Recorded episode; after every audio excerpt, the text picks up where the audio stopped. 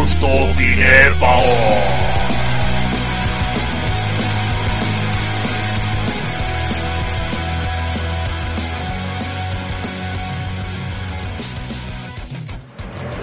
Hola, soy Pedro Barbero, el director de Turo Negro, y quiero daros la bienvenida a este programa que no os podéis perder, que se llama Holocausto Cinéfago.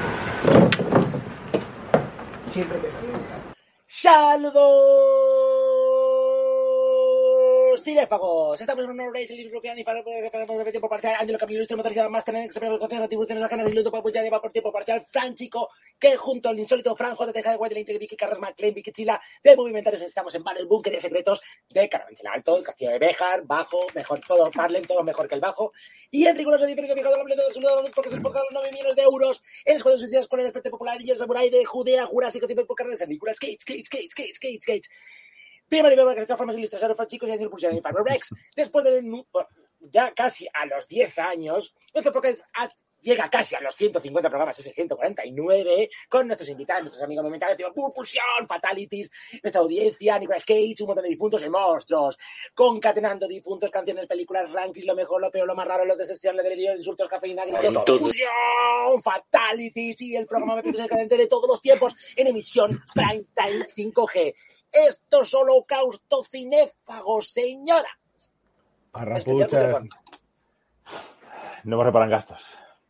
Hola. no me acuerdo, ¿vale?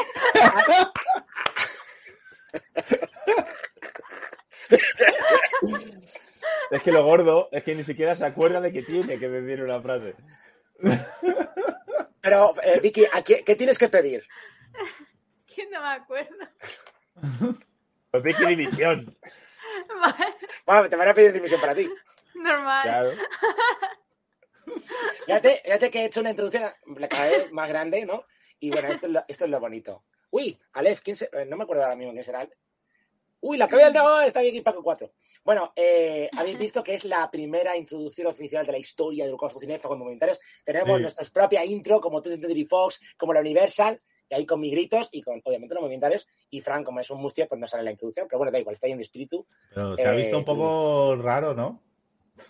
Sí, no, eh, le he enviado los vídeos, precisamente el departamento de Descanse de Padre, se lo he mandado a, Fran 3 en dos calidades, a ver si se iba... Sí, lo, estaba cargando justo en, baja calidad ahora para ver si nos va un poco fluido, pero este de StreamYard es una mierda. Y, y, a ver, a ver cómo va, porque, bueno, tendré que cargar aún. Es que si no, igualmente, el, el, el departamento de Descanse en Paz que me ha mandado Angelo ocupa casi un tera. No, no, no, un tera. casi, un giga, casi un giga, perdón, casi un giga. Ah, vale, vale. No. como te lo he mandado en dos calidades, habrás puesto la inferior, supongo. Sí, que la acabo de cargar, pero lo que no sabía es que si la cargo directamente se pone. Entonces, tendré que ir cargando vídeo a vídeo. Porque me ha mandado en calidad ínfima y en calidad épico decadente. Exacto. Exacto, exacto. Que ya ahora veremos cómo se ve, entre trabones, entre reducción de calidad, píxeles y demás. Especial Cutrecon, porque al final somos, no es que seamos los médicos, los, los médicos. Hostia, verdad, eh, eh, Alba, que es eh, la trapichadora oficial, una de mis proveedores, que patrocinó varias sesiones de John Quilatas en la Cutrecon, con lo cual hay que, mencionar obviamente. Estuvo ahí con nosotros en una de ellas, ¿Sí? en varias de ellas que luego se ha disculpado porque luego eh, le echó todo perdido de cerveza, cosa que yo no hubiese hecho, y se disculpó ante eh, por los movimentarios y dije, no, tranquila, si no nos dimos cuenta. Pero si te encanta, Ani, lo que te vayan en cerveza. eso también, eso también. Pero bueno, como lo de los anuncios. Otro año más, además de la cerveza gratis. No, bueno, cerveza gratis no, porque yo había ofrecido unos servicios, porque hacer regalos, niños, es comunismo. Pero bien, dejémoslo, menos mal que Fran 3 nos ha puesto la camiseta del Superman rojo, que es lo importante. Hoy vamos de superhéroes. estamos... Mira, hoy va de box, como tiene que ser. Y leche. Hoy estamos customizados, superheroicos. Bueno, aquí no sé si se ve que la con orejetas. Vamos a hablar de todos los superhéroes, porque el Acutrecon ha sido este año el especial superhéroes. Y cuando sepáis de qué va a ir el próximo año vais a flipar, pero bueno, eso lo tenemos más tarde, porque tenemos que crear hype al programa. Bien, y eh, bueno, hemos sobrevivido a la Navidad, hemos sobrevivido a otro programa más que Fran me obligó, al final hicimos Avatar 2, y luego hemos sobrevivido porque algunos casi caemos por el camino, pero luego teníamos nuestra garantía de fábrica extendida Llevamos, más de un mes y medio sin hacer programa porque pues está la, cosa regular. Eh, hay problemas de horarios, problemas de salud, problemas en general. Y como ya no tenemos el y- Patreon, que antes y- vivíamos de esto y ahora ya y- no podemos, pues pero, pero por eso, pero por eso, ahora ya puedo saludar a mi amiga como es debido, ¿vale? Como a Lorena Pulsión y a Eva Forever. Indispensable. Oh, por supuesto, por supuesto. Eh, bueno, pues a lo que íbamos, pues. Las em, jonquilatas del Supercon. obviamente las jonquiletas, ese clásico. Y como os decíamos, pues especial Cutrecon, eh, hemos llegado a ti otro año más, porque no es que seamos un- un me- unos medios acreditados más, es que somos los medios acreditados por excelencia de la Cutrecon. Al menos los que más hacemos ruido. ¿O no, Sí, chicos? la verdad es que sí. Eh, hombre, malo será, somos patrocinadores. Bueno, sí, también por es una, verdad. por una parte de Eh. esta columna. Y Claro, no sé si malo ve- sería que no hiciésemos un. hiciésemos ruido. Ten- tenemos varias sorpresas en el programa. Eh, no sé si se ve por aquí. Tenemos ya una. mm, Ah, mira, hostia, eh, Pago 4. Eh, este, este programa tiene, puede entretener muchísimos franes. No, tranquilos que os podéis marear, ¿eh? Pero bueno, he convocado al franverso, al franverso, para, creo que es Fran 5, que también puede, puede ser que se pase por aquí. Y no sé si lo veis por aquí, Vicky, lo ves por aquí, a los Kaijus. Hay sorpresa, hay sorpresa porque hay un homenaje a movimentarios, porque claro, por fin, mira, lo voy a dejar, por fin me regalaron, me costó mucho, mi merchandising para poder spamear hasta el infinito. Y además luego dice Fran, oiga lo que, lo que hará, digo, ¿para qué me das merchandising? ¿Qué voy a hacer? Pues expandir la palabra. Bueno, ya, vamos a me- ya me empezar, estoy- ya me vamos a ir ¿eh? empezando, vamos a ir empezando ya con el departamento de Hans en Paz, porque conociendo a Ángelo durará 28 minutos Y y dale, luego tenemos que hablar de 5 días de festival. y dale. Exacto. Así que Bueno. dale, Ángelo, cuando, tú consideres. Den- dentro vídeo. Venga, vamos para allá.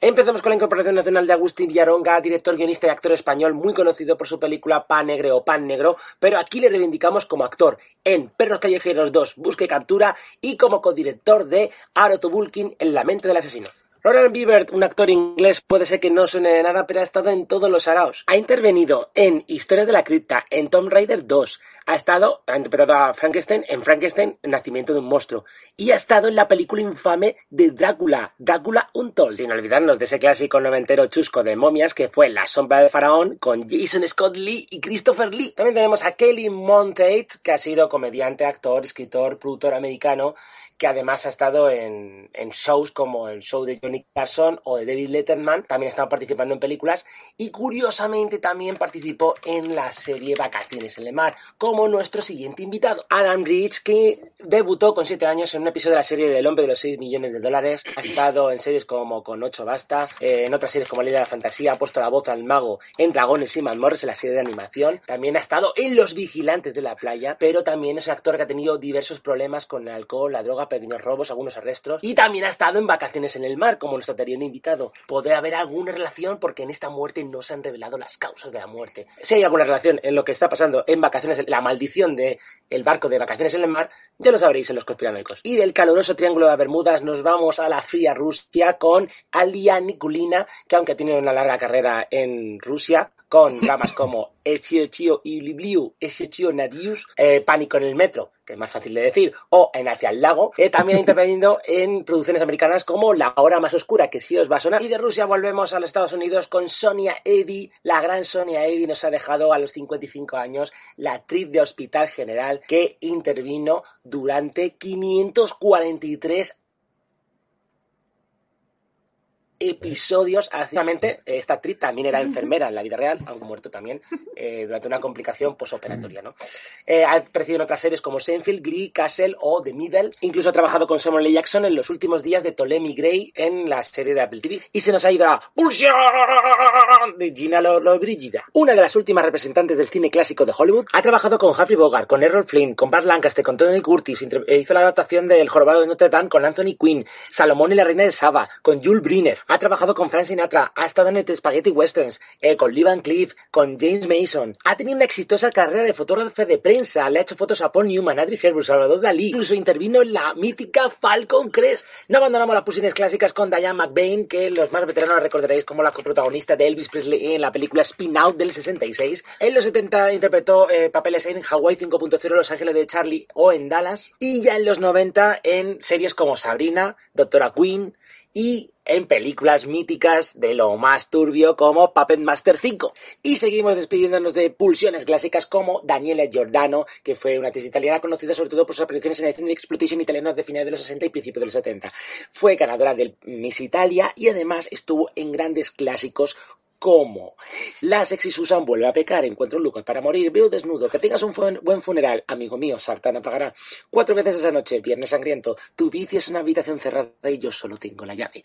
Roma violenta, el financiamiento, reflejos en negro, la adolescente, Inquisición, la portiera desnuda, Karamurat Seis Garaf Krasi e historia de Baton. Y seguimos en Italia con los representantes de la pulsión como Lando Buzzanca, que fue más conocido como un actor y cantante italiano en películas cómico-eróticas que le dieron fama mundial durante la época de los 70. Y no podía faltar la India porque se ha incorporado Tunisha Sharma, que con solo 20 añitos se ha incorporado al departamento de Descansa en Paz. Era conocido por su papel en Chakrabartin Ashoka Shamrat y en su papel de Ishq Shuban Allah y también Internet Wala Love. Y no podía faltar James. Dave Baker, productor de películas como Rocky 3, Rocky 4, Cobra, Un paseo por las nubes, Mentiroso compulsivo, El profesor chiflado 1, El profesor chiflado 2, los remakes, eh, Dragonfly y Como Dios. Y no podía faltar lo más chusco como Al Neil Jones, guionista y director británico conocido por dirigir películas de terror de bajo presupuesto. Clasicazos como Emptyville, Asylum, Kill Kane, el exorcismo de Anna Eklund, La maldición del muñeco Robert, The Toy Maker, Los hombres lobos del tercer Reich, La leyenda del muñeco Robert, Jurassic Predator, Killer Next Door, Alien, Battlefield Earth. También tenemos a Ned McCarthy, conocida por su papel en la segunda temporada de Twin Peaks, o en la película Creature, o en Vigilantes de la Playa. Y un ingreso en el equipo del Departamento de Descanso en Paz, Pelé, una de las grandes leyendas del siglo XX del fútbol junto a Maradona, aunque los cinéfagos le recordaremos siempre por su papel de evasión o victoria. Y no abandonamos ni el deporte ni el cine porque se nos ha ido Gibson Gatú Mubugua, más conocido por la película Una tribu en la cancha, y al que por fin han terminado ha sido a Bowen, nuestro psicólogo policial favorito de la primera trilogía de Terminator. Ojo, aunque no fue lo único que hizo, porque también estuvo en El hombre de los dos cerebros, en Alien Nation, en Agárralo como puedas 33 un medio, El instituto final, El profesor chiflado 2, La familia Clamp, en 18 otra vez, e incluso estuvo en la serie Alf, y también hizo un prolífico trabajo como actor de radio, televisión, dibujos animados, videojuegos, y ha ingresado en nuestro departamento de Descanso en Paz nuestro primer papa, Benedicto XVI, Venga. más conocido por su papel de Palpatine en la saga de Star Wars. Oh, Y se nos ha ido una leyenda, Calpurnio, el ilustrador, historietista, guionista, animador. Su obra más conocida es El bueno de Kudlas y una generación hemos crecido con sus viñetas. También incluimos en el departamento a Mike Hodge, director de la Get Carter original, no del remake que chafó un poco Silvestre Stallone, y por supuesto de la película Flash Gordon. Flash, ah, the Universe. Y pasamos a los invitados de última hora. Melinda Dillon, conocida por su papel en Encuentros en tercera fase. George P. Wilbur, más conocido por ser Michael Myers en dos de las películas de la saga Halloween. Y Bart Bacharach, un gran compositor de cine de lo cual nos quedamos quizás con su gran éxito de Raindrops Falling on My Head. Y ya nos despedimos con el hombre, el mito, la leyenda, Ruggero Dodato, director de cine, actor y guionista italiano, que lo que podemos destacar es que fue el padrino de Holocausto Cinéfago, porque él fue el director de Holocausto Caníbal, que ha sido el descubrimiento de toda una generación o de varias generaciones. Así que el gran maestro que le consiguió el ilustre Franchico en un festival de sitios. Y para Carlos Saura, director de clasicazos como La Caza o Ay Carmela, mejor que hable él mismo para hablar de su obra. Bueno, soy Carlos Saura, Sauria, de los Saurios famosos, ¿no? ¿A quién se le ocurrió aquella cosa genial, lo de, lo de Carlos Sauria, ¿no? Pues no sé, para todos los cinéfagos, un saludo muy fuerte y que tengan buen apetito. ¿no? Y buenas noches.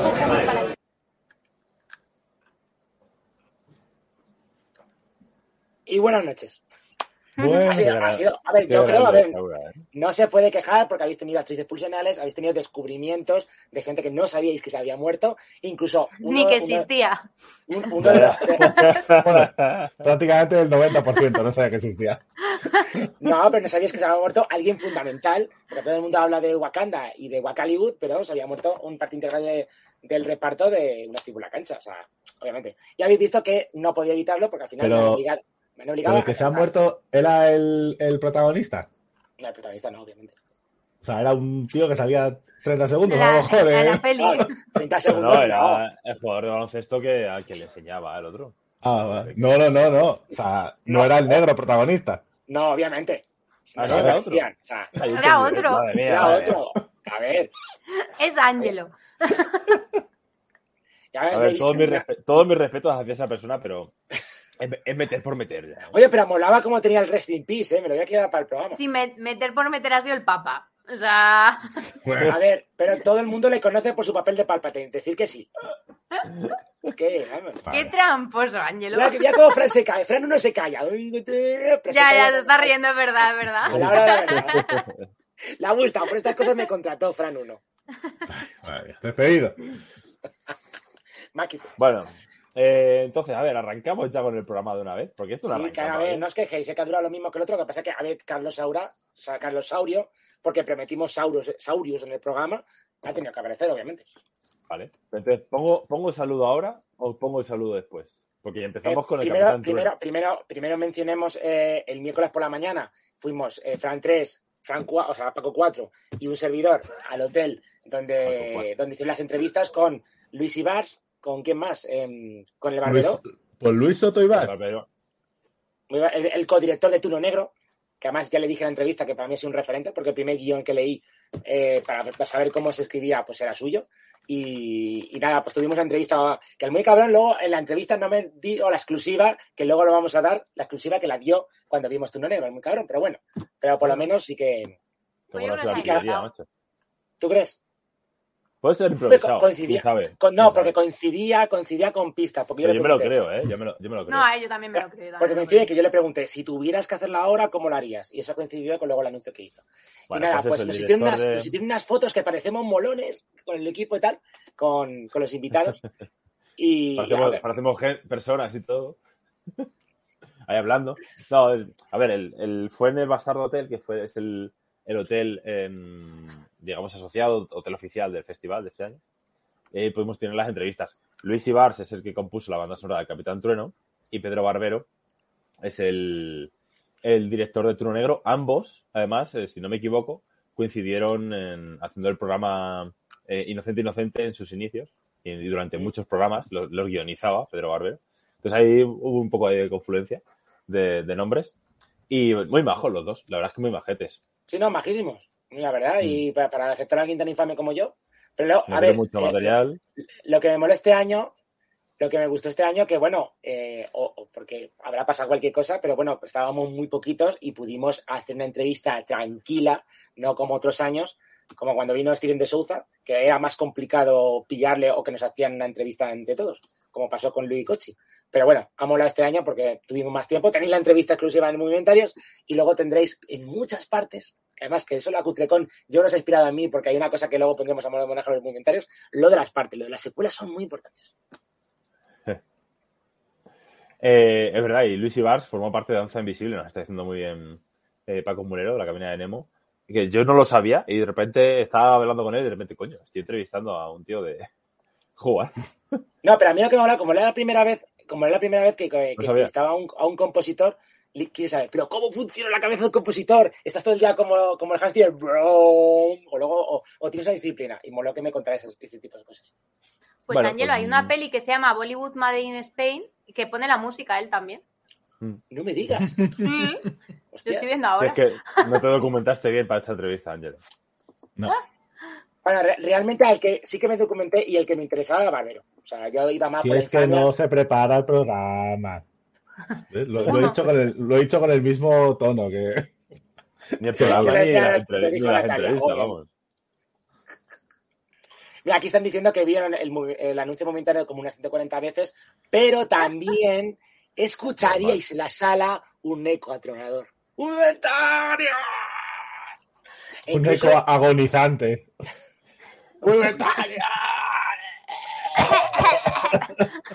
Sí, sí, porque A ver. ha llegado un momento que estabas, pero apañado. Sí, la verdad Ya. que estuvimos muy sanos esa, esta cutrecon.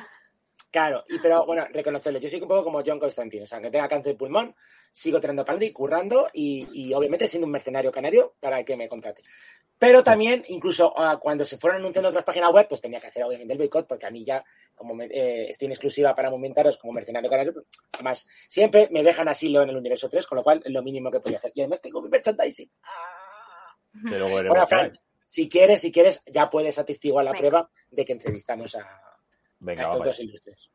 A ver si Hola, soy Luis Ibars, compositor de la música del Capitán Trueno y me encanta enviar un súper energético saludo a todos los oyentes y a todas las oyentes de Holocausto Cinéfago. ¿Ves? ¿Cómo me gusta que se acuerda también de las oyentas? La pulsión es muy importante. Pues eh, ahí hemos visto a la única persona que hizo un buen trabajo, el Capitán Trueno. Sí, sí, sí, la verdad. hizo algo en condiciones. A ver, a ver, Aunque, aunque, aunque tengo que. A ver, no- no- obviamente no Además- le mando las tomas.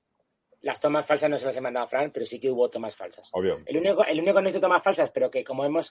Sí que es verdad que el programa hoy ha sido un poco precipitado, porque era como una conjunción astral que tanto le gusta a Fran la astrología, y eh, era el único momento en que podíamos coincidir todos, y no, esto hasta que hubiese otro comentario. Y antes de nada, no que quiera pedir perdón ni nada, pero hoy es el Día Mundial de la Radio, y por supuesto hoy Holocausto Cinéfago tenía que joder el Día Mundial de la Radio, obviamente, con este gran programa épico de hay que decir. Y, nada, eh, y- a mí me encantó la peli. Yo no sé, Fran 3, pero a mí me encantó. Esto Pe- es una pensaba chusta.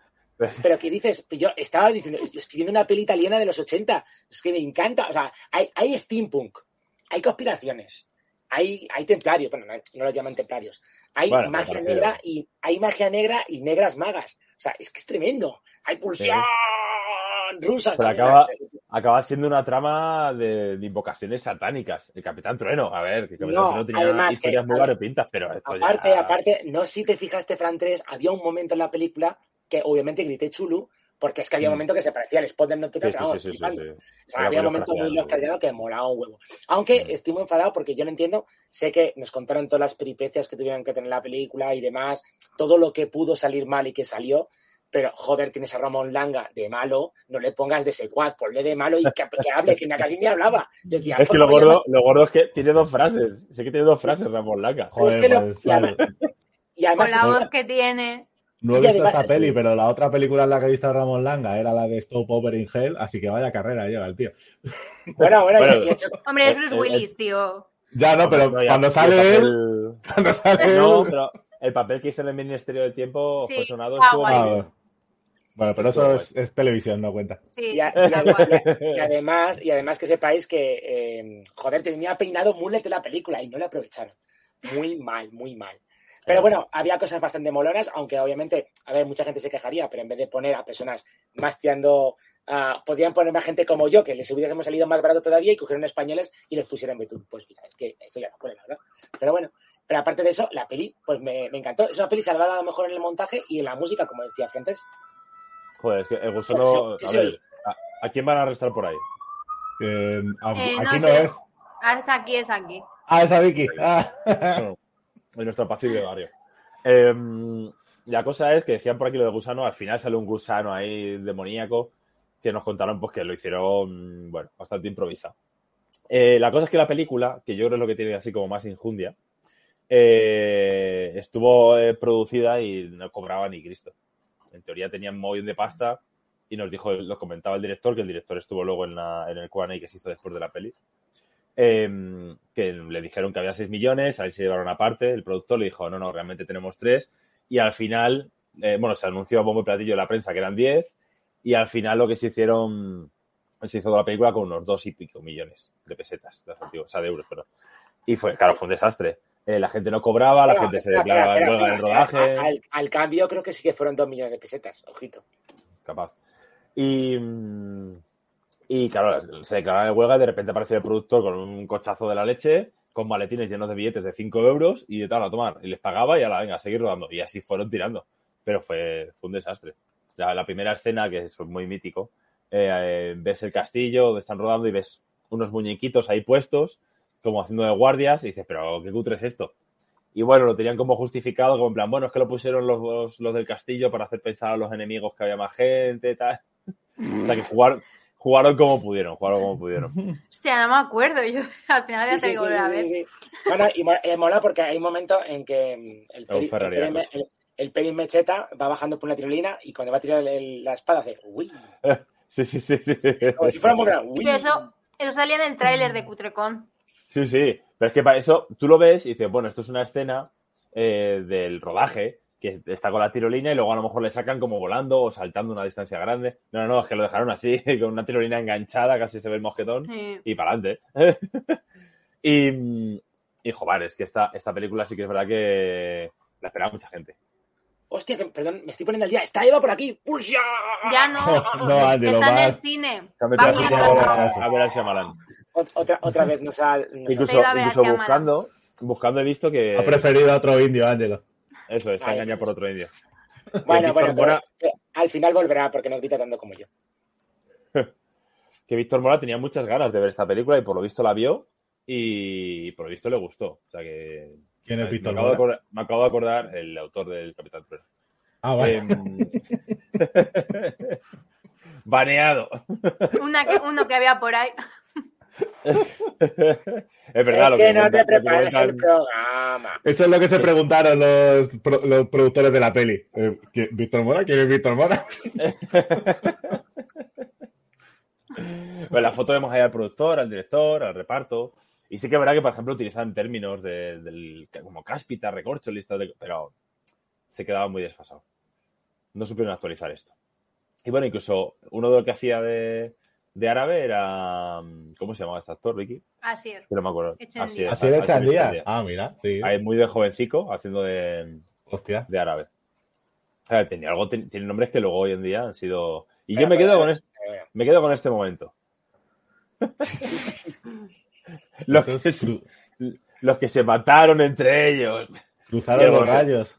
Que luego no se mataron entre ellos, que era una trampa, bla, bla, bla. Pero ahí vemos como, por ejemplo, la espada entra en un ángulo y sale en otro Sí. distinto. Tiene un cuerpo tan fuerte que ha doblado la espada. Bueno, y, y demos por contento que no son espadas de madera, porque según nos contaban, lo que pasa es que fíjate que parece No, no, que eh, tú usaron, cuentan es, usaron de verdad. es made in Spain, pero sí es verdad que, bueno, y, y vosotros sabéis, que en Hollywood los productores son como muy como Joel Silver, eh, Alma Letal, Matrix y demás, y que Tom Cruise luego lo parodió en, en Tropic Thunder, que me encanta, es- ahí se convirtió en el dios de los hombres. Y, eh, claro, el otro día me contaron una anécdota, que a lo mejor la sabéis, de que cuando hicieron el Club de la Lucha en película, eh, estaban en el departamento de marketing y el productor diciendo, ¿qué cojones? ¿Cómo vendo yo esto? No sabían cómo venderlo. Y al parecer publicitaron en prensa, en revistas de alterofilia, esta película. Claro, porque sabes que se elige los nichos de mercado y da, ¿dónde lo publicitamos? Y cogieron en Estados Unidos los locos del fitness, de, de, de la hiper y lo pusieron ahí. Y es como en plan de, ¿en serio? Pero ahí se nota que ahí no, el productor obviamente no sabe, solo sabe de pasta, en ese sentido. Joder, mira, estemos a esos niveles. hablando de la hablando de la promoción de esta película, por ejemplo, el Capitán Trueno nos contaban, porque esto es eh, Buenavista, es, es Disney. Esta película es Disney. Joder. eh, Mm. realmente Disney España. Eh, la distribución, ¿eh? no la producción. Y le dijo Disney, tenéis este dinero, no me acuerdo si dijeron un millón, lo que sea, ¿no? Para la, la distribución. Y el productor dijo, no, no, ¿qué dices? Mi película vale mucho más, tienes que darme mucho más presupuesto. Y dijo Disney, ¿sabes qué? Venga, este dinero que te he dicho va para otra película. Y no le dieron nada. Entonces, cogió Peris Mencheta y alquiló el antiguo cine Palafox para hacer la, la promoción de la película. Y alquiló en la sala para poder eh, hacer un- eso, una premiere y todo esto. O sea que en, en esas estuvieron y claro, salió como salió la, tanto la difusión como la- el resultado de la peli. Además es que es muy lógico por parte, muy lógico por parte de la distribuidora no hace ninguna promoción de la peli, pero bueno, Disney España haciendo de Disney España. Disney España. Un día tendríamos que hacer un programa especial, porque ya me la suda lo que nos diga Disney. Especial las tropelías de Disney España. Ahí lo dejo. Queda, queda apuntado. Bueno, una pregunta, eh, porque creo, creo que les acusé en una conspiración. ¿Puede ser que Disney España fuera la que distribuyó eh, Swiss Army Man y Sí, digamos bueno. que hizo que no la Dis- distribuyan? distribuyó. Es exacto. La, la iba a estrenar y la canceló a días antes del estreno. Y no la, Eso, no la puso eso me ha llegado. Además, tener cuidado porque además me he traído una camiseta propia del programa, no sé si se ve, que está el espíritu de los superhéroes y del departamento de Descansa en Paz, así que cuidado, ¿eh? Además del chino, No. más, más sin copyright imposible. que lo que dice, lo que nos cuenta Paco Mulero en el chat, eh, que eso que Ibars, el compositor de la banda sonora, eh, al final tuvo que pagar pasta de su bolsillo para acabar la banda sonora, que está muy bien, ¿eh? Y de hecho la estuvo vendiendo en la Cutrecon y aquello que, aquellos que la tengan la podrán disfrutar porque es una Lo buena banda sonora. que pasa, buena. perdón, eh, se veía que era un tío muy majo y demás y buena persona, pero a ver, si no pagan, es que yo no suelto ni prenda, me da igual que me canten, que no, pero, no, no, no, no, no, no. Bueno, Soy hay mi gente que quiere sacar el trabajo como sea, macho. Claro. Ya, bueno, pero, pero bueno. Bueno, Bueno, pues nada, deberíamos- media, media horita, Ah, por media cierto, horita. tenemos- Una tenemos peli una- de, de decir, 20. deberíamos Vamos. acelerar. Voy a, pre- voy a preguntar a la audiencia, tenemos una duda. Eh, Aleph, ¿quién eres? Porque no me acuerdo. O sea, yo, es un spam muy masivo, pero ahora mismo no, ma- no identifico tu, tu nombre. Estamos ahí a la, a la expectativa. Yo, como soy más infame, puedo permitirme el lujo de preguntar. Pasemos a la siguiente. Sí. No sé si seguirá conectada esa persona, pero pasamos a la siguiente, que también es española, y esta sí que es de, es de superhéroes. Supersonic Man. Super Sonic Man. Guau, qué buena fue esta. I wanna I wanna be. be. Es una canción, una canción súper pegadiza que nos han estado poniendo durante mogollón de, de ediciones de Cutrecon. Alguna escena incluso nos han puesto, una parodia que se hizo en Mm. un spot y tal, pero nunca se había visto en Cutrecon. Y mola, mola la película, mola por fin haberla visto. En una edición de superhéroes tenía que estar este título. Eh, nuestro Superman español, a español, Ah, sí. aunque toda la acción transcurre en, en Nueva York. Es Claro. como un tío, es un tío venido del espacio, de una manera bastante distinta a Superman, obviamente, si no ya el, el plagio había sido fragante. Pero todas Bueno, las. Tampoco muy, muy distinta. o Sí, sea, no, bueno, luego, luego se parece muchísimo, pero. eh, eh, por ejemplo, en la edición del traje me gusta mucho el traje que lleva, que de hecho es una un poco mezcla entre Batman y Sí. Superman, un poco nocturno Mm. también. Y, y mola porque los poderes que tiene y demás. ¿Qué pasa? Pues que tiene ese toque de bajo presupuesto, tiene ese toque de la época en la que se hizo también. Y todas las escenas, por ejemplo, la que está volando sobre Nueva York, no sé si tenía alguna por aquí puesta. Eh, eso, ahí está. Eh, todas son todas son imágenes de archivo. Aquí me sale el OLE este, bueno, Flixolé, porque está, la, está en Flixolé. Muchas de las películas que, eh, que hemos visto en Cutegor están, están en Flixolé. O sea, que Cerezo debería Sí. haber puesto un poco de panoja. Claro, Pero- pues pero- si son españolas, pues No, ¿dónde si, van a no, estar? no sé si os habéis fijado, no es tanto cuando se convierte en superhéroe, pero la película además tiene mucho a un veterano de la fila de hidrógeno. Oh. Ah, a, que- a ver si va a ser Felipe. Pero si pone que no le Si conocemos. me pone que no le conoces, no entiendes poner el nombre que no le conoces. Ah, que no lo conocemos. eh. Ah, vale, vale, de hidrógeno. Pero igual- igualmente encantado. Es Ah, es bienvenido. las- ¡Hostia, Paco! Es un poco- ¡Paco Es un poco del, del bloque gordo que. Que puso Sí. de la pasta en la. Cutrecon. Joder, pues. Puso- eh, ya- ojo, ojo, ojo. Ah, Tenemos a hostia. Paco Fuchs por aquí, persona importante del festival. Todavía me acuerdo cuando le dieron el premio en Sitges a Cerezo y le gritaron: Cerezo, queremos tu pescuezo.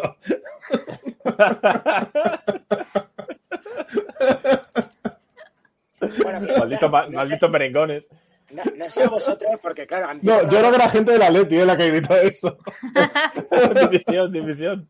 Sí. Bueno, pues si habéis, si habéis leído a Paco Fox, pues eso, patrocinó la proyección y, y dejó una de las pelis suyas, eh, de las que hemos dicho que tenía en propiedad, la dejó gratis. O sea que guay. Eh, Porque no- si mucha gente no lo sabe, esto es cine chusco, cine cutre, pero se piden los derechos, se pagan los derechos de proyección y demás. O sea que esto se hace bien. que Una no cosa no sé, implica la otra. no sé, otros. no sé si. Oh, se está animando esto, se está animando a todo- todos los oyentes a ver que he hecho la bomba spam de hidrógeno, pero que sepáis, no sé si. Hostia, a ver, sí. Eh, cosas que me han flipado de la película, ¿vale? Porque sabéis que yo tengo la mala costumbre de, además, que nos reímos de ella, pero yo me flipan las películas, lo siento, ya lo sabéis que soy más infame de la sección.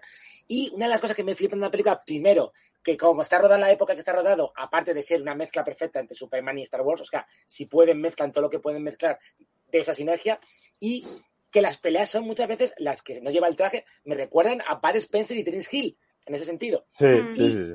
Y en el otro lado es, obviamente, lo que más me gusta de la película es el Doctor Evil, que es en la película. Me encanta, me encanta, Sí. me encanta, Le tengo, por, Eso- le tengo aquí. eh. me encanta, porque es que Eh. se parece a, a William Shatner. Es que es, Pero es, sí, es Cameron, sí. es Cameron Mitchell, que ha salido en Sí. Cameron 18.000 películas de la Cutrecon. Sí, Sale sí, todos sí. los años. Sí, sí, sí. Y Trae todos los y años. y obvio- No sé por qué época estaba pasando, porque la película estaba todo el rato con la naricita ahí, no sé qué. y Digo, bueno, ya. y A ver, obviamente lo que vimos, lo que vimos también que la peli, por ejemplo, estuvo grabada en, en la central térmica, una central térmica de verdad. Sí, sí, me flipa. Que lo decía- lo Fran. Me lo decía Fran todo el rato. Dice, eso es real, ¿eh? Y yo, ¿cómo va a ser real? Y, Sí, sí, yo todo todo lo decía Vicky, esto es una central térmica de verdad. Esto es una... Y a mí me parecía de juguete. Y no, que sepáis, ya, ya que Bueno, estamos, de- vamos a reivindicar de, que de juguete, de juguete era esto, de juguete sí que era Sí, esto. sí. Bueno, sí. Ojo, lo que pasa, a ver, no le quitemos el mérito. La escena, si veis la escena, ocurre bastante prá- práctico, o sea, rápido. Juegan con el montaje. A ver, se nota si te fijas bien, pero supongo que para la época. Sí, claro. Sí, Si te fijas bien, si, al- si vas al Si lo miras con cariño. En el, en el slow-mo tienes que mirarlo Pero, para, pues, pues, pillarle el truco, ¿eh? estas, cosas, que estas cosas me encantan. Pero eh, eh, se me dio la vida lo que iba a decir, que estábamos hablando de los malos. De, ah, vale. Que hablando de lo que habéis hablado de la, de la esta térmica, aquí ya hago un llamamiento, porque si hay un sitio que me ha flipado en Madrid de toda la vida, que ha fascinado, es eh, la, la fábrica esta de metal de Villaverde, ¿vale? Que está entre Leganés y Villaverde, me ha flipado. Que tuve mucho dolor cuando empezaron a demolerla, pero todavía sobrevive como unos escombros así, como si fuera un polígono. Y el otro día, viendo Robocop, eh, además en 3TV, oye, hicieron la trilogía, eso hay que quitarse el sombrero por ellos, que por lo menos me pude ver, y decía, pues esto es Villaverde. O sea que se tiene que aprovechar ese sitio de alguna manera. Seguro que tiene que ser barato. Y además, una persona como yo que está relacionada con el mundo de la chatarra, pues es un sitio mítico, la verdad. Vale, vamos a dejarlo ahí. Bueno, hay que, hay que decir eh, que, claro, nosotros hablamos ya de Super. ¿Cómo se llama este? Sonic Super Man. Sonic Man. En- estoy viendo por aquí, en, en junio de 2015, que hicimos un programa de superhéroes ninguneados, en el que también hablamos, entre otros, de El Vengador Tóxico y del Pato Howard. Sí. Y estoy, eh, Angelo, eh, en ese programa, Daniel Iglesias Martínez comentó que nos dejaba de escuchar por culpa del señor gritón invasivo. Bueno, Que es, una- vale. que es uno de los insultos que más han definido a Angelo durante toda la historia de los gastos cinefanos. sí, A ver, una, que sepáis, una de las promociones que he hecho en mi bo- bomba spam es que en el ciberespacio sí que se pueden oír mis gritos. Ojito, eh. Y no porque sea Total. un, no porque sea un pasajero polizonte, que también a veces. Pero bueno.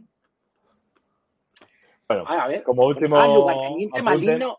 lo que están Oro. contando, que eh, en la escena que vimos donde pasaba esto, la película estaba remasterizada a 1080, creo recordar, y la escena en la que pasaba esto precisamente era la que bajaba de calidad porque esa escena de cutre que era, pues estaba cortada en el metraje original.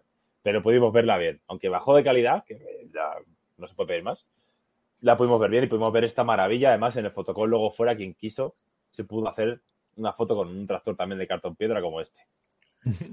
Bueno, por igual, cierto, Fran, eh, por cierto, espero que tengas por ahí nuestra foto de aniversario, que nos la hemos hecho con Nicolas Cage. Sí, Pero bueno, eso lo dejamos para el siguiente. pero es una sorpresa decir, para esa- cuando hagamos el aniversario. Que sea, no me las pasaba a meterla. Y por cierto, en este programa voy a hacer una petición, ya que estamos, ya que como son las fechas, te voy a pedir algo, ya, pero luego te olvido.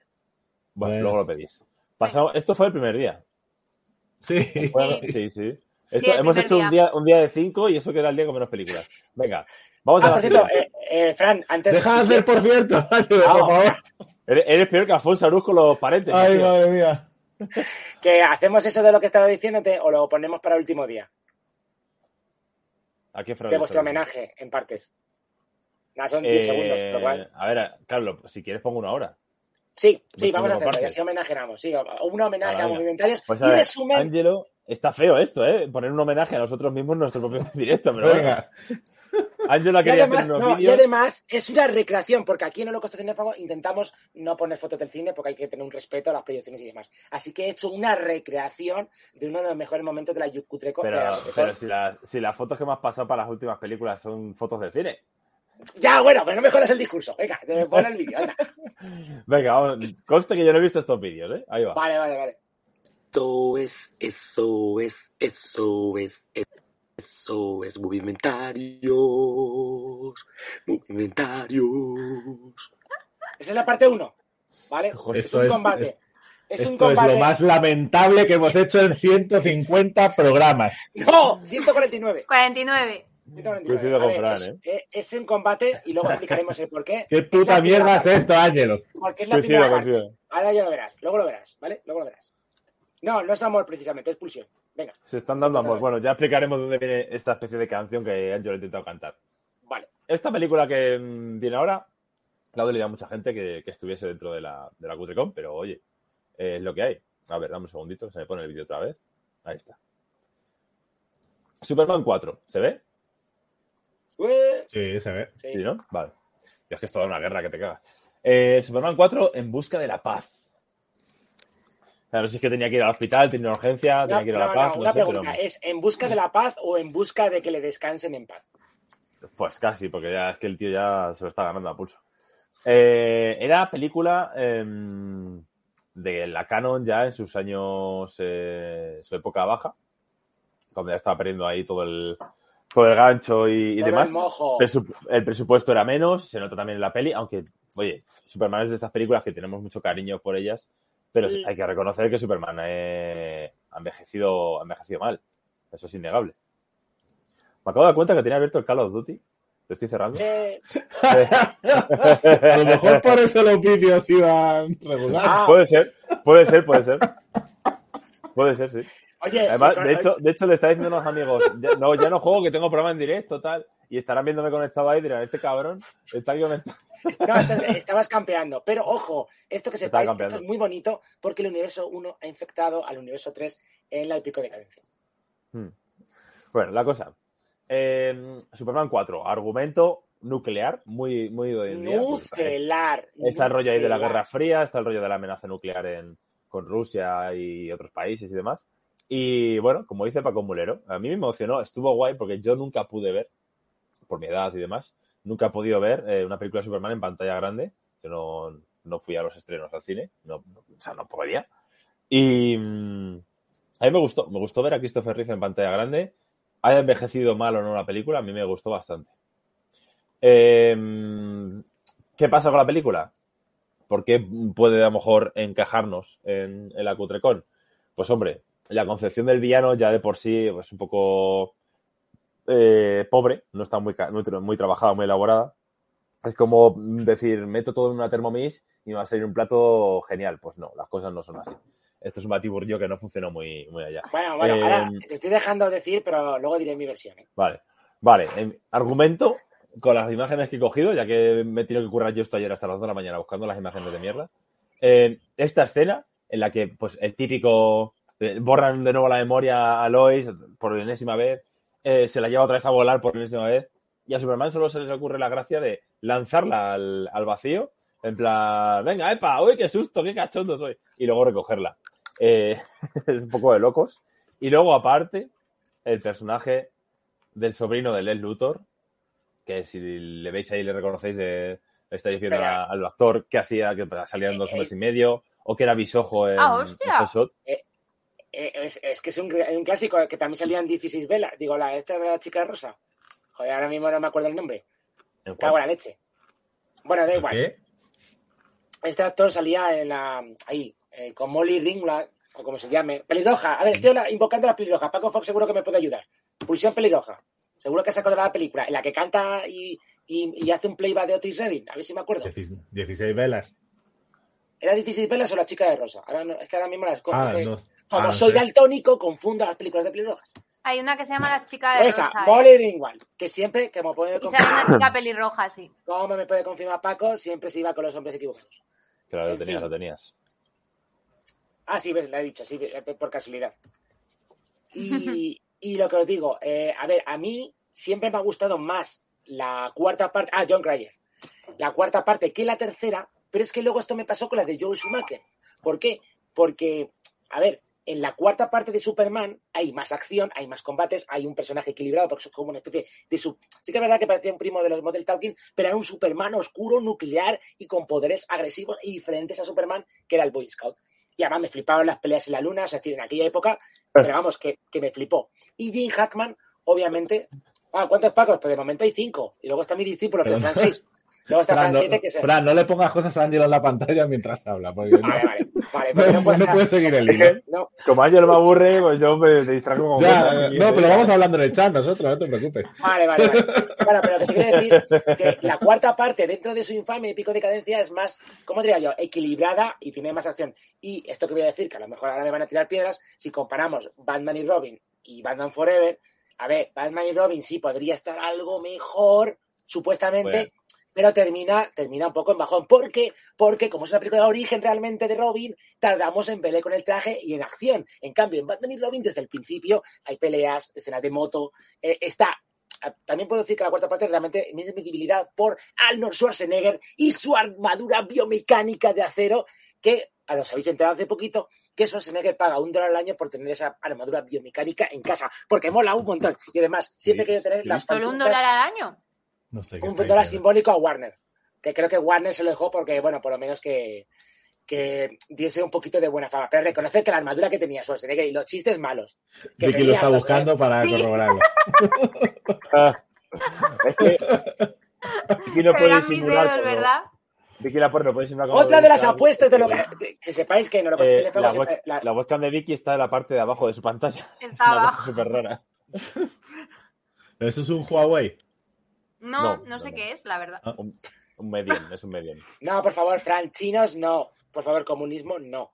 Que son tecnología que están infiltrando. El con- medium es, es tecnología alemana. Aunque podéis adivinar de qué están lo cogido esto. Pero bueno, la cuestión.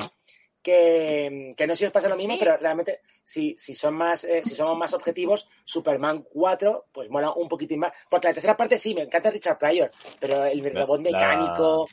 La tercera ¿Sabes? me parece incluso peor, sí, sí. ¿Viste? Hay muchas cosas que por lo menos ya que nos ponemos, pues nos ponemos en base de acción. Y, y como digo, también hay pezones en la tercera parte de Batman Forever, con lo cual me fastidia, porque como una película de Robin tardaba más en ser ese héroe de acción y independizarse, como pasaba en la, en la, en la, en la cuarta parte. Hmm. Y nada, yo por mí, eh, Superman 4, bien por la nostalgia, pero realmente, a ver, Mm. no es peli tan malilla como podría parecer. Yo no, yo no la vi. Pues te va a encantar, o sea, hay hombres nucleares. Bueno, pues vamos con la siguiente. Eh, ¿Te parece, Angelo, si pongo antes el saludo también? Sí, Venga, vamos para allá. Hola, soy Pedro Barbero, el director de Turno Negro, y quería mandar un abrazo muy fuerte a todos los seguidores de Holocausto Cinefago. que Pero sepáis esta, que... esta salió antes ya, ¿no? No, ha No. presentado el programa. Ah, bueno, No. sí. Le robó verdad. dos vídeos, le robó dos vídeos. Esto es como Shapiro y como mm, el, eh, eh, no me acuerdo el nombre de Wakaliwood, el hombre que susurraba los Wakaliwood. Alan, Ho- Alan Hoffmanis. Alan Hoffmanis, ¿no? Que siempre le grabó la presentación y un saludete. Y que sepáis que tanto Luis Ibars como este, pues como unas dos o tres veces. Es que es un clásico. Holocausto cinéfalo, holocausto cinefa, eh, cinefalo, holocausto. O sea, nadie sabe decirlo. Y aunque bueno, curiosamente, directores y gente de origen judío, como Sam Firstein, lo dijeron a la primera. Pero bueno, Sí, siempre lo dijo bien. sí, sí. Sí, sí, bueno, yo y muy majo, era nuestro, nuestro Stanley de la QTCon de aquel año. Y como os iba diciendo, que, que siempre se equivocan y lo tendréis en las tomas falsas, obviamente. Pues Bueno, pues Los tendréis en las tomas Eh, falsas, a partir de 2025. este era. sí, porque Angelo va a su ritmo. Este A era uno de los directores de Turno Negro, eh, película que no nos queda tan lejos. Eh, luego te pones a buscar y dices, joder, si no fue hace tanto esta. Sí, esta sí, sí, película". fue la mítica época de la exploitation española, la Fantastic Factory. O sea, es una fue época gloriosa. A mí me pareció peliculón. ¿A que sí? Hombre, yo me lo pasé pipa. Tú no ¿eh? tú no muerto. Es Hostia, una parece- macarra. Es Jorge Sanz, pero me parecía Boris Izaguirre aquí en el póster. Buah, Buah, me ha ganado la leche la película con Boris Izaguirre. Pero, pero sí que, sí que sale, que esto fue súper cachondo y nos lo explicaron además. eh, sale Alexis Valdés en la película. Sí. Sí. Yo no me acordaba de Bueno, eso. pero espérate, espérate, espérate. Podemos decirlo, el montaje del director que no ha salido hasta ahora. Porque Alexis Valdés tenía una trama en la cual era amante de un profesor que era Sí. forense y le, Se la eh. Pero es que lo, lo peor de todo es que daba para una película aparte, porque al parecer, Sí. para hacer las típicas novatabas, hacían un viaje a Europa, le dejaban tirado y tenía que volverse, Alexis Valdés. Y entonces este profesor le mandaba dinero para volver a casa y quedarse en su casa. Y toda esa trama la quitaron. Y yo dije, ¿por qué no haces una pelea aparte? No sé, eh, podría haber hecho cualquier chiste malo y hacer una película en plan, porque Alexis Valdés ha sido no, casi nuestro Eddie Murphy de la primera década, los 2000, pero no ha sido aprovechado. Yo siempre que lo digo, cuando fuimos a Cutrecon y vi a- al actor africano que te salía en LJTT, le dije, estás desaprovechado. Como agente del FBI te podían poner, te podían ponerte de papeles. Y los actores negros y actrices negras en España están muy desaprovechados. Pero bueno, Hmm. tanto que habla de la integración, pues hay que metan más, eh, más actores negros, pero además en papeles de acción. ¿Por qué no hacemos eh, como una especie de action Jackson? ¿Se puede hacer? Mm. Joder, pero bueno, a lo que iba. Jackson fue la hostia. Claro. Pero bueno, eh, esto, esto es lo de siempre. Pero en fin, No, lo, pero lo que que- dice el SPL es una película, eh, es, es una macarrada, es un- una película que obviamente sigue la estela de Scream, eh, abiertamente, que ya nos lo decía Barbero. Sí. Y, y eso es muy consciente de lo que, mm, de lo que es. Eh, yo la vi con el hype eh, yo, yo no sé si era adolescente o un poquito más cuando vi esta película. Y dije, guau, qué guay, una película grabada en Salamanca, en mi ciudad. Esto tiene que ser la hostia. Y pues sí, me llevé, me llevé, Sí, fue- me llevé la un hostia, sí. chasco, me llevé un chasco, sí, la un hostia, chasco sí. bastante importante, sí. Y sí que verdad que ahora con el tiempo la he disfrutado más ahora, pues sabiendo un poquitillo el contexto y habiendo también visto mucho más cine y, y además inclinándome mucho más hacia este tipo de, de mierdas, vamos a decir, que a mí me gusta. Ver no este entiendo. Entonces, ¿por qué yo la disfruté desde el principio? Porque yo disfruté de la pulsión.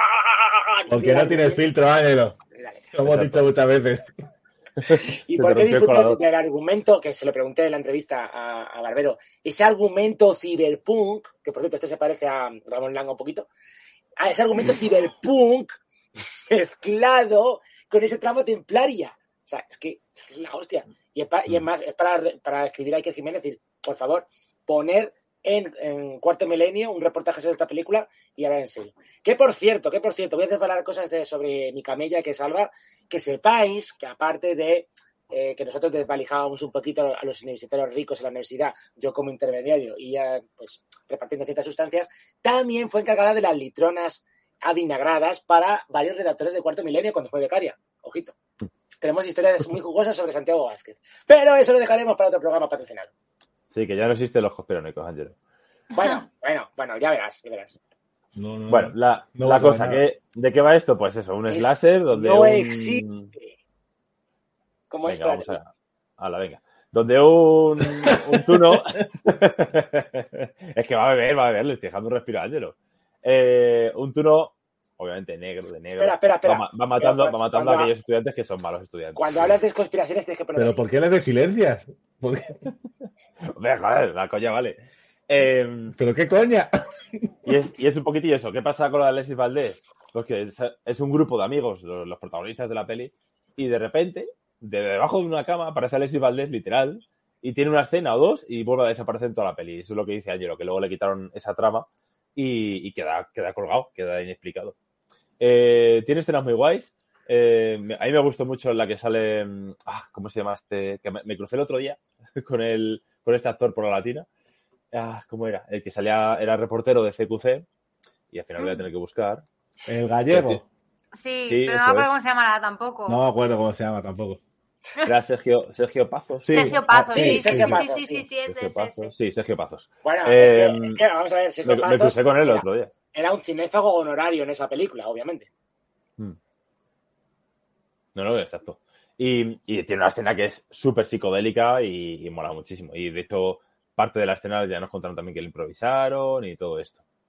Eh, la peli, oye, pues tiene una escena, una cinta con Maribel Verdú, está a la altura de, de la nueva película de Flash, ahí donde la vemos. Y mm, no tiene un camello, pero realmente Fele Martínez y Eusebio Poncela son, yo creo que los dos valores de la peli pues, son los que mejor actúan. Y luego por ahí está eh, Jorge Sanz haciendo de Jorge Sanz, haciendo lo de siempre. Pero bueno, a mí, Bueno, bueno, o sea, yo- bueno. yo creo que la película, si sabes lo que vas a ver, eh, se disfruta mogollón. Es, es macarra, es para ver con amigos y echarle el cachondeo y ser consciente también de la época en la que se hizo.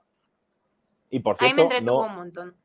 nos contaron que no, no hubo control ni vigilancia ninguna por la seguridad de la Catedral de Salamanca. Que les dejaron entrar, rodar lo que quisiesen. y dice, allí Ah, en ningún momento cierto. nadie nos dijo que cuidado con esto, cuidado con lo otro. Por cierto, que siempre, es que siempre se olvi- el Tefran te olvidas de lo, de lo mejor y lo más importante. Porque la escena final de Guillén, o sea, escena de acción con los tunos, o sea, en serio. O sea, a Guillén, vamos, por presidente. Yo es que, es que le, le- le reclamamos ese, ese Esa- spin-off de... Es el que tenían que haber traído. Exactamente. Aunque sí, ahora voy a desvelar lo que decíamos, le dije, sí, porque claro, a ver, Tu no negro había sido un éxito en, en aquella época, pero a ver, yo entiendo, en Estados Unidos eh, sé que en cuanto hay algo que tiene algo de éxito, enseguida le sacan jugo, o en China, o en Asia, o en la India, sobre todo en la India, ¿no? Pero, claro, en España no hay esa tradición, y a lo mejor, pues Barbero y los demás integrantes estaban a otras cosas. Y yo le pregunté, si fueras a, no le dije una secuela, si fueras a rodarla ahora, ¿cómo la harías? Porque es verdad que ha cambiado mucho el mundo, desde, no lo parece, desde que lo rodaron hasta ahora, ¿no? Y me dijo que lo haría con una tuna femenina. Y ya nos confirmaron la intención de hacer una segunda parte con la tuna femenina y además con eh, personajes supervivientes de la película anterior y, y nos contó además una anécdota tipo Scream de cómo hablaba con una chica de, en el Facebook y demás, que a ver, era algo inocente porque él necesitaba información sobre la tuna. Yo obviamente me hubiese también documentado, introduciendo en, la- en las fraternidades, obviamente hay que hacer o sea, trabajo de campo. Y lo- desde aquí lo digo porque tengo que expresar la última voluntad, por si acaso, de que si acaso no sobrevivo para el siguiente programa, quiero, eh, quiero ser un, un ectoplasma en alguna hermandad femenina, que ya diré que soy un fantasma de la guerra civil y ahí me quedo en los baños. Ahí, como espíritu, creo que tengo derecho a, a decidir dónde quiero acabar mis días. Y como os decíamos, a ver cómo hace la segunda parte. Además, que dijo el director que quería meter gente de Erasmus. Y vamos, era la Complutense, que por cierto fue justo después de lo de Ayuso. Estaba la, la Complutense calentita. Pero vamos, obviamente Sí. fue un, un sitio, vamos, de holgorio y demás. Y claro, se me ha olvidado porque eh, he convocado también a mi Padawan, Pablo, que ya tiene 18 años y ya le hemos podido traer, formar parte del equipo. Y ya empezó a disfrutar ahí, vamos, como un enano, que luego contaré cómo la he traumatizado. Bueno, esto era Ardamos en, ardemos en deseos de que nos cuentes, Ángela. Bueno, pues Eh, eso. Que contact- contactó con una tuna femenina de Málaga, el director, y está trabajando, nos dijo que está trabajando en hacer una segunda parte. Y, Sí, le, sí. y le dijo, no me acuerdo si era Carlos o, Tuno o Woman. Paco, no me, acuerdo, no me acuerdo quién estaba haciendo, dirigiendo el coloquio. Dijo, ¿y la presentarías en Coutrecon? Y dijo, sí. O sea que eso está, y de hecho está por ahí grabado. Es un poco Hombre, Venecia como Frenia, mínimo. pues oye, Sí, Venecia Frenia, Venecia Frenia es peor que tú no negro. Que no, hombre. A mí me gustó, tío. También me gusta el botón negro. ¿Ves? Paco Fox está conmigo.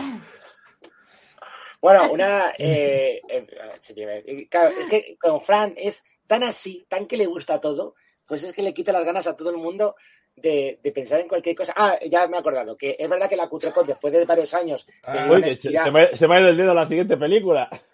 No, pero digo, en general, de una espiral de, de invitados internacionales que hemos flipado. Que por cierto, ahora que me están escuchando, a ver cuándo traemos a Michael Dudikoff, por favor. Si Bueno, eh, voy a por cerveza. Eh, Se supone, no, se a ver, supone que Dudikoff es vecino de Fistenberg.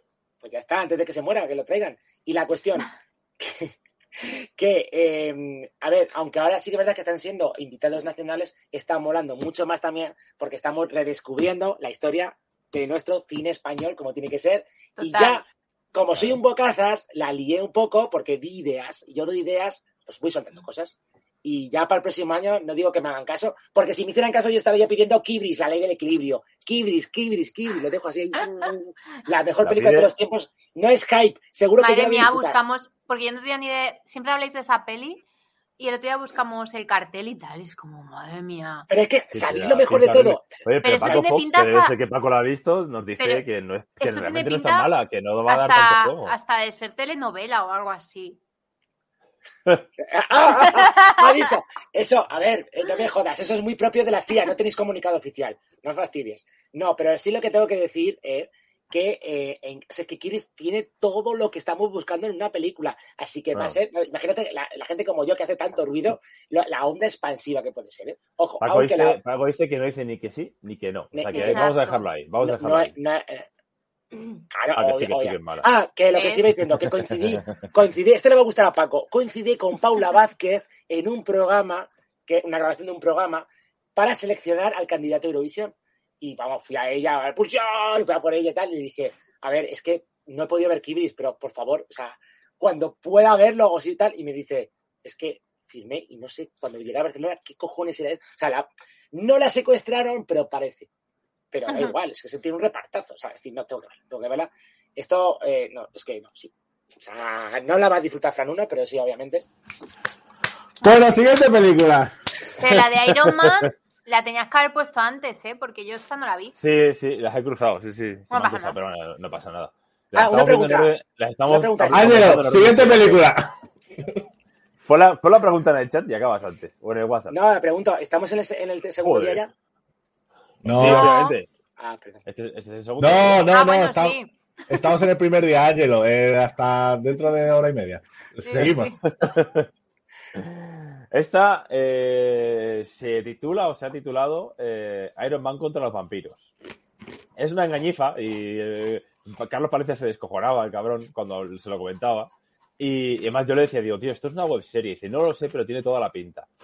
Eh, Iron Man, ¿lo- ¿hacemos spoiler? Bueno, es Ah, que, de claro. hecho, vale, vale.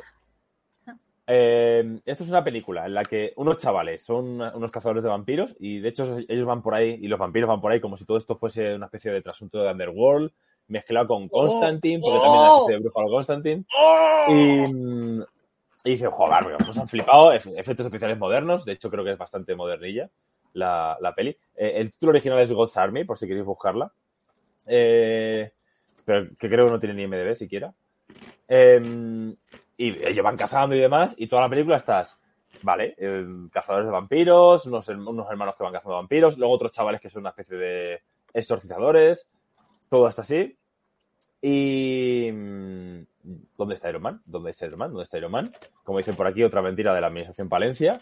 Y llegas No, a los a ver, últimos, a ver, a los a últimos no. 50 segundos de película y aparece Iron Man. Pero en los últimos 50 me- segundos de película, el último minuto así. No, pero que Y eso ya es para el está, y ya crossover. está. No, pero quiero responder eh, cordialmente a Juan Colora. No, la administración Palencia te ha traído tres cayutones. No una, tres. ¿Vale? Recordad la, que- la cayutón nocturna hasta las 3 de madrugada que tuvimos. O sea, yo, la administración Palencia, vamos, eh, es como Ayuso, la defiende a muerte. O sea, no, lo siento. Pelota. Es que voy pidiendo la posición. Por favor, Fran, pasa, eh, pon el resumen del segundo día, que son 10 segundos. La ¿Qué parte resumen 2, del por favor. La parte 2, pero si todavía no hemos cambiado de día. ¿Por qué Sí, estamos-. Esto es el segundo vídeo día. homenaje? Que ya, pero. Eh, Este es el segundo día. Lo de los vampiros Sí, sí. fue el segundo día. Claro, pues Venga, a ver, te pongo otro vídeo. Venga, ahí va otro vídeo hecho por. ¿Cómo se llamaría tu productora, Ángel? Eh, Bollywood y Angelo Producciones. Venga, va. Ahí, pues hay otro vídeo de Bollywood. Mono borracho de tres años producciones. Eso es, eso es, eso es, eso es movimentario. Pues es el mismo de antes. No, no. Es un Solo le por está- partes. Que le está mordiendo, creo que es Le la única está diferencia. mordiendo. No, no ahora, cae. no, ahora es Scully la que está dominando la situación. Antes estaban. Bueno, ya veréis cómo termina el combate. Vais a flipar. O sea, no quiero ser ofensivo, pero niños de tres años con síndrome de Down hacen mejor el vídeo. Pero, Pero puedo, pero, ¿puedo, pero la anécdota, pero. ¿puedo contar la anécdota de Burgos, Vicky? va- vamos a matizar. Esos Cuéntala niños- si quieres, sí. eh, chicos, esos niños no tienen. si te- si es para ti, o sea Vale. que. Esos niños no tienen la mascota de movimentarios. Que es que llegamos una vez en Burgos, visitando Burgos, y entramos en la Casa del Cordón, vamos a ver si habéis visitado Burgos y demás, y había una exposición de dibujitos, dibujos infantiles y tal. Entonces, bueno, vale, pues estamos, la estamos viendo y tal, digo, joder, pero estos dibujos, digo, es como si los hubiese hecho un, un niño con, con síndrome de Down. Y doblamos la esquina y estaba de repente el cartel de la exposición y resulta que era una exposición de dibujos hechos por niños con síndrome de Down. Y fue como, vale, la próxima vez vamos a... vamos Y nos miraron fatal porque, claro, lo dijo Fran y dijo, estos dibujos parecen con síndrome de Down. Y, y claro, cuando vimos el cartel fue como, joder, Fran. Y nos tuvimos que ir, porque nos la pregunta que os hago: ¿había, había robots, kaijus? Por saberlo, ya tengo curiosidad. No, ni me acuerdo los libros. Que va, eran dibujos de casitas y cosas así. No, dibujos normales de a niños. ver, a ver, obviamente, Vale, venga. eh, aún más chusco todavía. Eh, y de esto dejo que la introduzcáis vosotros. Eh, un clásico, por fin la troma ha llegado a, llegó a la Cutrecon. Ahí está, el pecador tóxico. Me El encanta. vengador tóxico, sí, es la hostia. Fran, ¿no, no hablamos de ella en el especial superhéroes? Sí, sí, también hablamos de ella. Y pues eso, o sea, es o sea, el primer superhéroe de Nueva Jersey, que me mola mucho, el Sí. primer vengador realmente, el primer Eh. vengador antes que Capitán América. y pues es una peli de, o sea, la- el buque insignia de, de Troma. O sea, Contra el eh, bullying. Sí, sí, sí. O sea, además es una historia de superación de un chaval que le, le putean, a Melvin creo que se llama, Melvin, sí. Que de repente se cae en un bidón de residuos tóxicos y como todo el mundo sabe, pues de ahí sale con superpoderes. Así que niños, hacerlo en casa y si queréis ser superhéroes. Y pues eso, o sea, se convierte, ¡Hola! se convierte en una masa ahí de tumores con poderes y con una fregona, porque el tío es eh, limpiador, y pues va limpiando el- la ciudad de, de Tromaville de, de maleantes y de magos y maleantes. Pero pues al estilo Troma, con gore, con humor negro, con... Pues eso, si hay que reventar la cabeza a un niño se le revienta, pues como tiene que ser. Claro. Fue súper, Oye, la verdad que fue muy divertida, luego- muy divertida. La trama, la trama ahora la estaba pensando y hay una película italiana que es bastante reciente, tendrá 3, 4 años, 5 a lo sumo, que se llamaba, le llamaban Yes Robot y la también va un tío La vi con un tío los que pisa, un- pisa un bidón, se cae en un bidón y también coge poderes. El tono es muy Vicky, distinto, ¿no ¿eh? Muy, muy ¿No te distinto. Pero la Vicky, peli está guay, la ¿eh? vimos? La vimos con la movimentaria. Bueno, Fran no, Sí, sí, Fran sí. uno no, pero yo la vi con la movimentaria. Pero sí, la verdad es que es eso, que fue. A mí me sorprendió mucho y para bien. La Claro, esta es, una, esta es una peli que yo no he visto este año en la Cutrecon. O sea, ¡Pues la, tengo, vista de otros años. Es que hay que, decir, hay que decir que la trama en general y esta película es muy inclusiva, porque como estamos viendo aquí en esta imagen, por ejemplo, pues hay una hay, hay un personaje ciego, eh, va en contra del bullying. Hizo- hicieron una serie animada también del Vengador Tóxico que era ecológica, Sí. un poco Capitán Planeta. O sea, Sí. es, eh, pues eso, Hostia, eh, la, hostia, se verdad. Vicky, la confirmado- troma haciendo woke a Disney. Vicky, Sí, has, sí, sí, confirmado, has confirmado que el traje es verdad, ¿no? ¿Eh? Pero el traje Schwarzenegger lo has confirmado ya que es verdad, ¿no? Lo confirmaste. Sí, lo he puesto. Vale, Yo lo he perfecto. hecho Eh, antes. Pero ¿a qué hace ya. ahora? es que no, es Sí, el- la noticia es súper reciente, era de, era de este mes. Por si acaso. Y em, O sea, hay que decir, mira, ponme en grande, Frank, por favor. Voy. Este libro, este libro es la Biblia, es la Biblia de cine. O sea, ¿Mm? esto, Ángelo, o sea, si lo leyeras, eh, dejarías el trabajo. Me la voy a poner en la lista de Amazon. pero Fran, déjamelo. Todo lo que siempre eh, quise saber sobre cine lo aprendí del Vengador Tóxico, de Lloyd Kaufman, del mandamás de, de la troma, coescrito con James Gunn, está este libro, que es el director de la próxima peli que vamos a hablar, y el director de Guardianes de la Galaxia, y con prólogo de Roger Corman. O sea, la trilogía del cine chusco, y pues te enseña a eso, a hacer películas sin un puto duro, eh, sin permisos y sin vergüenza. y es, es bestial, o sea, es, Es, es como la- el cine es- turco, entonces. Es como el cine Es una turco. Biblia. Ah, vale, qué nueva versión. Sí, hay varias versiones. Esta Sí, es es que, de. es que tu versión me sale en, en Amazon por 233 euros. ¡Hostia, la vendo! esa, esa no la quiero. Esta es de, esta es de Tyrannosaurus Books o algo así. se Comienza llama, la no me subasta, acuerdo. venga. No es por nada, voy, voy por partes. Tyrannosaurus Eh, Books. Re- re- respondo a la audiencia que sí se puede defender a la administración Palencia, porque luego hablaremos de, de por qué la defendemos. Y segundo, Fran, eh, déjame ese libro, no sé por qué no me lo has dejado antes. Eh, porque, Y- no, porque no va a volver. eh, así que no te lo voy a dejar. Y, Pero- y porque ahora, y porque ahora sabe que vale 200 euros. Escúchame, siempre que me has dejado, a ver, sabes que si no se come me da igual. Y sabes que siempre que me has dejado libros te los he devuelto, además en tiempo récord, lo sabes. Ah, por cierto, nota mental, te debo dos euros y medio. Los Sí. sé que te los debo. Sí, a ver, a ver, este programa siempre al final salen acreedores, ¿vale? Uy, que se me cae. Pero bueno, Madre mía. mira que no se me caiga Scali. Venga. Eh, ¿Algo más que comentar del Vengador Tóxico? Ah, eh, ¿oísteis el rumor loco hace unos años que querían hacer un remake con Arnold Schwarzenegger haciendo de Vengador Tóxico? Pero ya se- ya se ha hecho el remake. Claro, yo. Eh, el está- remake está hecho con, con Peter Dinklage. Eso es. No, no, y, pero que y iba- no sé si que, no, y no el sé si rumor- Kevin Bacon también o algo así, ¿eh? Estaba Kevin Bacon, no sé si estaba producido por Elijah Wood también, que no sé si salía en la peli o no. Eh, O sea, y se supone que se estrenará. Pues no, Pero eso- estaba hecho, pero o sea, hace tiempo que no eso- oigo nada de eso. Pero eso es firme, ¿eh? O sea, que eso sí que. Sí, que va sí, sí. Pero hace tiempo que no oigo nada. Está- Desde ya te digo, 2022. rodar, rodar la han rodado, está en postproducción, o sea que.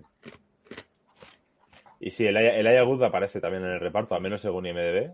Pero no sé yo muy bien cómo será eso. Es un poco pues como el remake este de francés de, de Cat of the Dead. Ya. Que, que una cosa así cutrecilla y da que mola, si la hacen con actores guays y con tal, pues no va a ser lo mismo.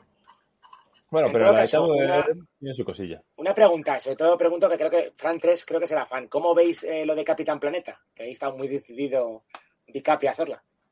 ¿Qué? Que hagan remake o versión nueva. No, la Vale. película del Capitán Planeta. ¿En serio? Mira, mira, mira. Es que sorteamos, sorteamos los cómics de, o sea, los, los cromos de Vengador Tóxico y mira, aquí nos están diciendo dónde, dónde han acabado al final. Que es lógico que hayan acabado en manos de una persona que se llama Valentín Toxic Avenger, claro. es lo suyo. Han ido a su lugar. Eh, Pasamos a la siguiente, que nos queda Sí, lo que venga. decía Fer. Sí. La siguiente, pues eso, la gente que ahora mismo eh, conoce mucho, o dice que conoce mucho a James Gunn, por eso de que ahora está, pues eso, todo el tema del cine de superhéroes y demás, viene a la Guardianes de la Galaxia 3 este año, Claro. que ayer Es sacaron el, el nuevo es, el, es el jefe de DC ahora mismo. Sí, Claro, y, el que la, y que la está liando también, porque día que día va a no- rehacer el universo. Y pues él empezó sus días en la, en la troma, por eso Kaufman aparece en muchas de sus películas, hace un cameo, incluido Guardia de la Galaxia y, y Escuadrón Suicida, aparece por ahí. Y es el autor, pues eso, de Tromeo y Juliet, que es la, la película que, que- con la que acabamos el segundo día de Cutrecon. ¿Quién la vio por cierto, bueno, no sé si estará Paco todavía por aquí, Paco Fox, pero joder, Joe Kaufman, aunque sea una videoconferencia o algo, joder. Pues también, sí. El tío además que le gusta hablar en español, que tiene una cuenta ahí, no sé si en Facebook o en Twitter, que se llama el Tito Lloyd, que, que tuitea en español. ¿En serio? Sí, sí, sí. Venga, el libro, la cuenta. Pero bueno, nada, era eso solo. No, yo voy a buscar, le vamos a seguir, ¿eh? Tú sigues hablando, Fran, de la peli. Yo que no, o sea, yo la vi hace mil años y solo me acuerdo de la polla monstruo. O sea, no me acuerdo de más. Aquí en el chat, mía. en el chat están diciendo que fue gravísimo. No sé por qué. Esto es, fue horroroso, ¿eh? O Esto sea, lo ce- censurado en YouTube. ¡Pulsar! Creo, creo que con este programa de. Porque luego vienen más cosas, ¿eh? Creo que este programa nos va a meter el filtro de Y, YouTube. una y eso, y eso, Sí. Frank, que no te he mandado yo las fotos de Kiko Kamen y todo demás que me he cortado y para que tú pongas eso. Tío, y luego me mandas el enlace del el Tito Lloyd porque no lo encuentro. Eh, lo busco mientras, pero a lo mejor ya no pero existe. sí, esta, esta fue, esta fue horrible, horrible, horrible. Fue durita, fue durita. Sí, sí, Esta sí. fue. Pues bueno, estos son Tromeo y Juliet. Ah, no, no era Tito Joy, joder, es que me lo estoy inventando. Era el inventado. El Otro Joido. de, otro de los clásicos del holocausto cinéfago. A ver si lo encuentro. Incluido hablando. como, es como el, el Spielberg, ¿no? De Los Simpsons. La versión de Spielberg de México.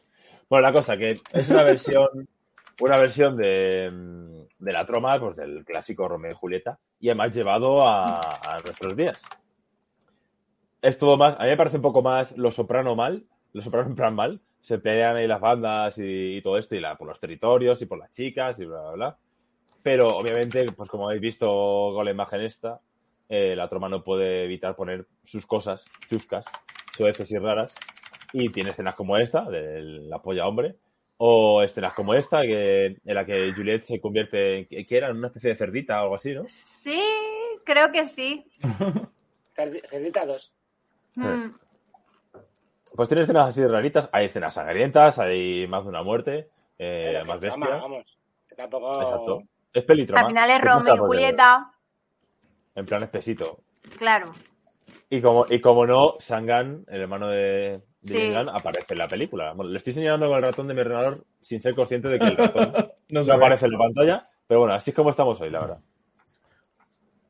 Estoy, o sea, en el programa de superhéroes ninguneados, aparte de hablar de Super Sonic. Man, del Vengador Tóxico y del Pato Hogwarts, hablamos de Super, que fue la primera película de superhéroes Super. de James Gunn y también es una peli a reivindicar.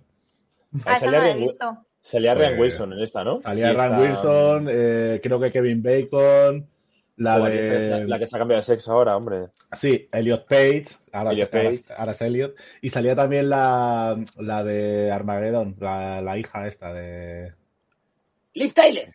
Esa. Adiós, Paco. Adiós, Paco, que se va. Venga, hasta luego. Eh, Ya. Búscatelo luego en Paco. diferido, que sí, en Bulbo. Paco, que luego nos ves en diferido. No te caques.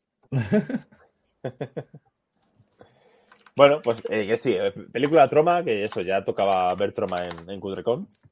Y fue divertido, fue divertido, pero sí que es verdad que tuvo sus partes muy, muy, muy espesitas, fue durito. Y sobre todo, también es verdad que la hora que, a la que la estábamos viendo, pues tampoco jugó, jugó a su favor, pero bueno. Yo me alegro de que estuviese. Eh, Ángelo, pasamos Pues al siguiente día. ¿Quieres que ponga vídeo o qué Por quieres? supuesto, por supuesto. Vale, yo ya pregunto, Para- ¿eh? ¿Cómo voy? Para que, para que los, oye- o sea, los eh, televidentes te- conozcan la sensación que tuvimos en la Cayutón. Venga, Sigue va, el combate, sigue el combate. ¿Quién ganará? Ahí va. Esto es, eso es, eso es, eso es movimentario. Movimentarios. A lo mejor aquí no se aprecia por la conexión, pero está en cámara lenta. Su puta madre. Como, como lo vimos originalmente. A ver, a ver, sí que es verdad. Esto es gravísimo, dice Alberto MPC. No sé si lo dice por Tromeo y Julieta o por estos vídeos. No, no, no, eh, Por las dos esto es más gravísimo cosas. que Tromeo y Julieta. Por las dos cosas me vale. Eh, pero sí que es verdad que la película que vamos a hablar ahora es aún peor que estos vídeos que ha hecho Angelo. ¿Qué dices? ¿Cuál, la Porque- de delirio? Eso Era. es. Ahora, ahora hablamos de delirio profundo. Ya ves, Doctor Hollywood 84 entiende de lo que estoy hablando. Oye, no, no encuentro por ningún lado el, el, ca- el A ver, español voy a lo mejor me lo he soñado. Eh, Vicky, ¿puedes leer en voz alta lo de Alba? Porque no puedo, de- no puedo interrumpir. Alba, no puedo interrumpir más el programa. Que me van a echar la culpa a mí. Pero si creen que la audiencia lo necesita, pues entonces lo diré. Pero no. Alba, Alba, Paco Fox, que se acaba de ir, era productor del corto de Carlos Sí. Así que ya hemos perdido la oportunidad. Paco, de- Paco Fox tenía mucho que decir sobre esto. Sí, sí, sí.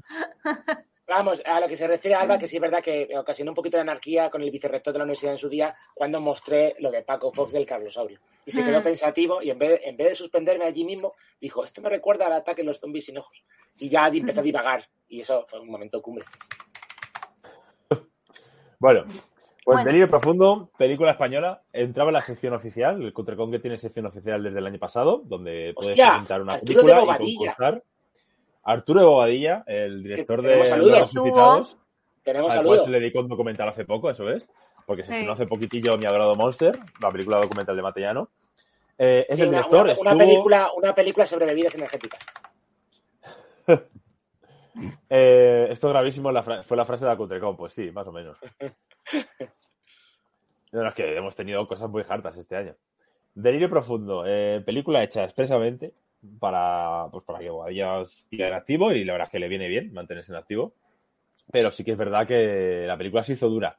No obstante, la película que vino después se hizo Fue más dura. tan sea mala, que- claro. Fue tan sumamente mala que esto fue muy que todo bueno. mu- Exacto, y, esto, y, ganó, y ganó la sección oficial. Eh, ¿qué, la, que la esto viste? fue- ¿Solo vimos Vicky y yo esta película? ¿O también estabas tú, Fran? No, espera, que Angelo- nada, ya. Estaba buscando ya lo de, de Cama, pero paso ya. Pues no lo encuentro por ningún lado. No, o sea, esta peli fue, pues, eh, como, tal y como la definió su directora, esta peli fue, eh, no sé. No sé cómo la definió. O sea, esta Marta, peli fue. Marta, Sí. Marta Montes era la O directora. sea, salió y dijo, pues esta peli, pues no sé. Sí, sí. Pero. no, gravísimo, es que- gravísimo. Fue entretenida. No, a ver, o sea, es una locura. Intentando ver es de qué iba. justa ganadora de la sección oficial de la Cutrecon de este año, Sí, la verdad. Sí, sí, es normal. Eh, con un doblaje, o sea, con un, con un sonido de doblaje eh, de la hostia, eh, con grabado algunas, algunas voces yo creo que están grabadas desde el móvil directamente, Sí. Con el actor sí, en su sí. casa rajándose los huevos. Eh, lo- los planos, los cortes de los planos, los efectos especiales, eh, bueno, en fin, eh, acojonante. El, la cosa, o sea, la escena donde había un tío que se escondía detrás de un árbol, que Ah. pensábamos que era un fallo, pero luego era parte de la trama, o sea, bueno, bueno, bueno.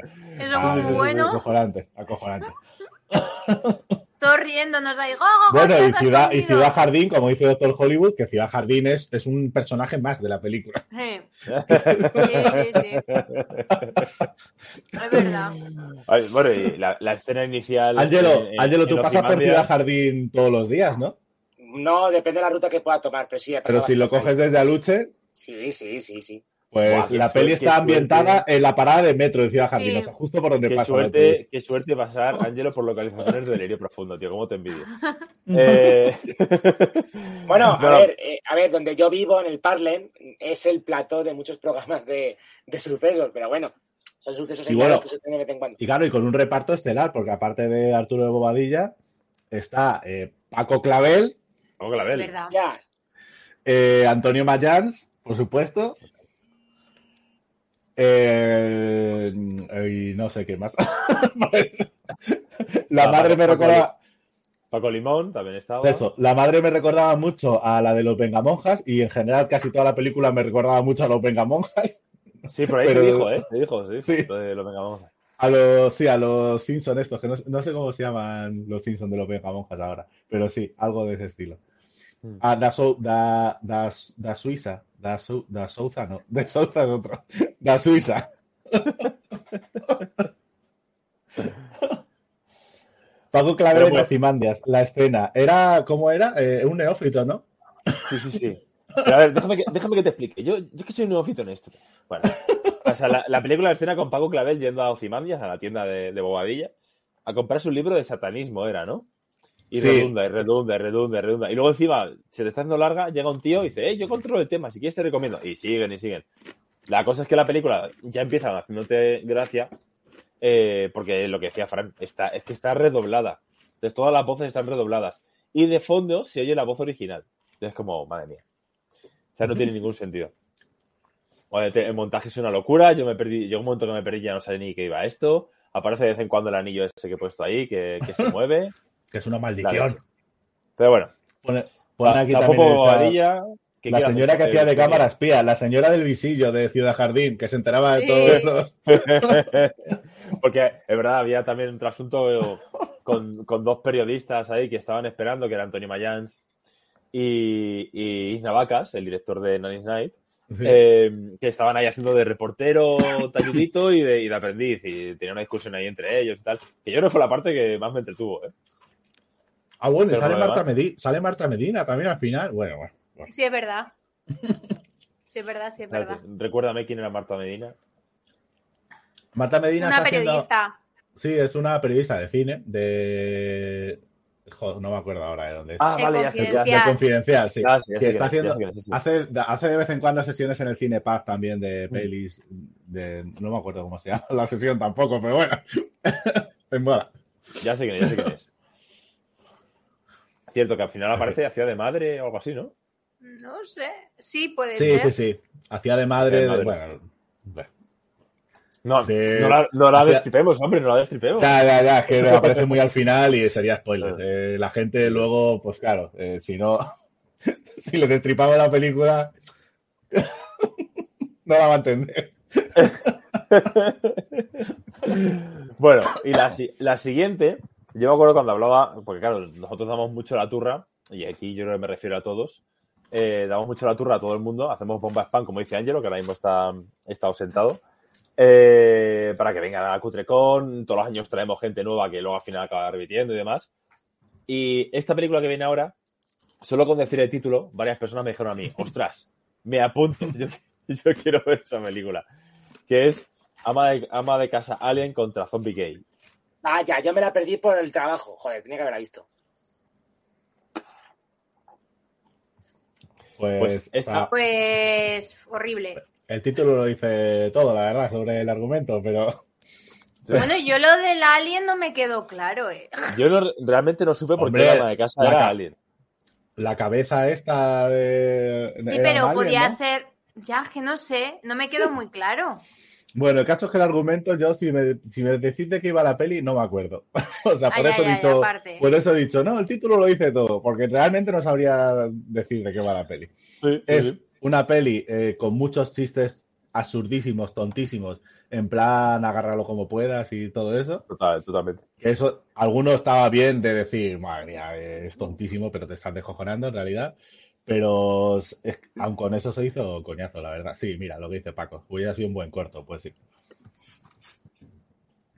Y pues Pero que era película sueca, ¿eh? Y además Sí. hubo saludo, hubo saludo del director, eh, que de hecho lo tenemos, si lo buscáis, hicimos un hilo que la verdad es que se nos fue de las manos el hilo, fue enorme.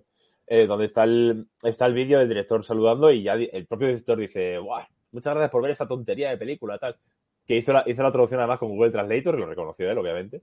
Pero oye, se, agradeció que, que él se dignó en buscarse las palabras e intentar hablarnos en español. Muy, muy majo él. La, la fama de los suecos. Y, y dio las gracias, sí, sí. Porque ahí estuvimos Claro, y creo, creo que se quedó sueco. corto. Se quedó corto, sí, sí. Así hizo el sueco, madre mía.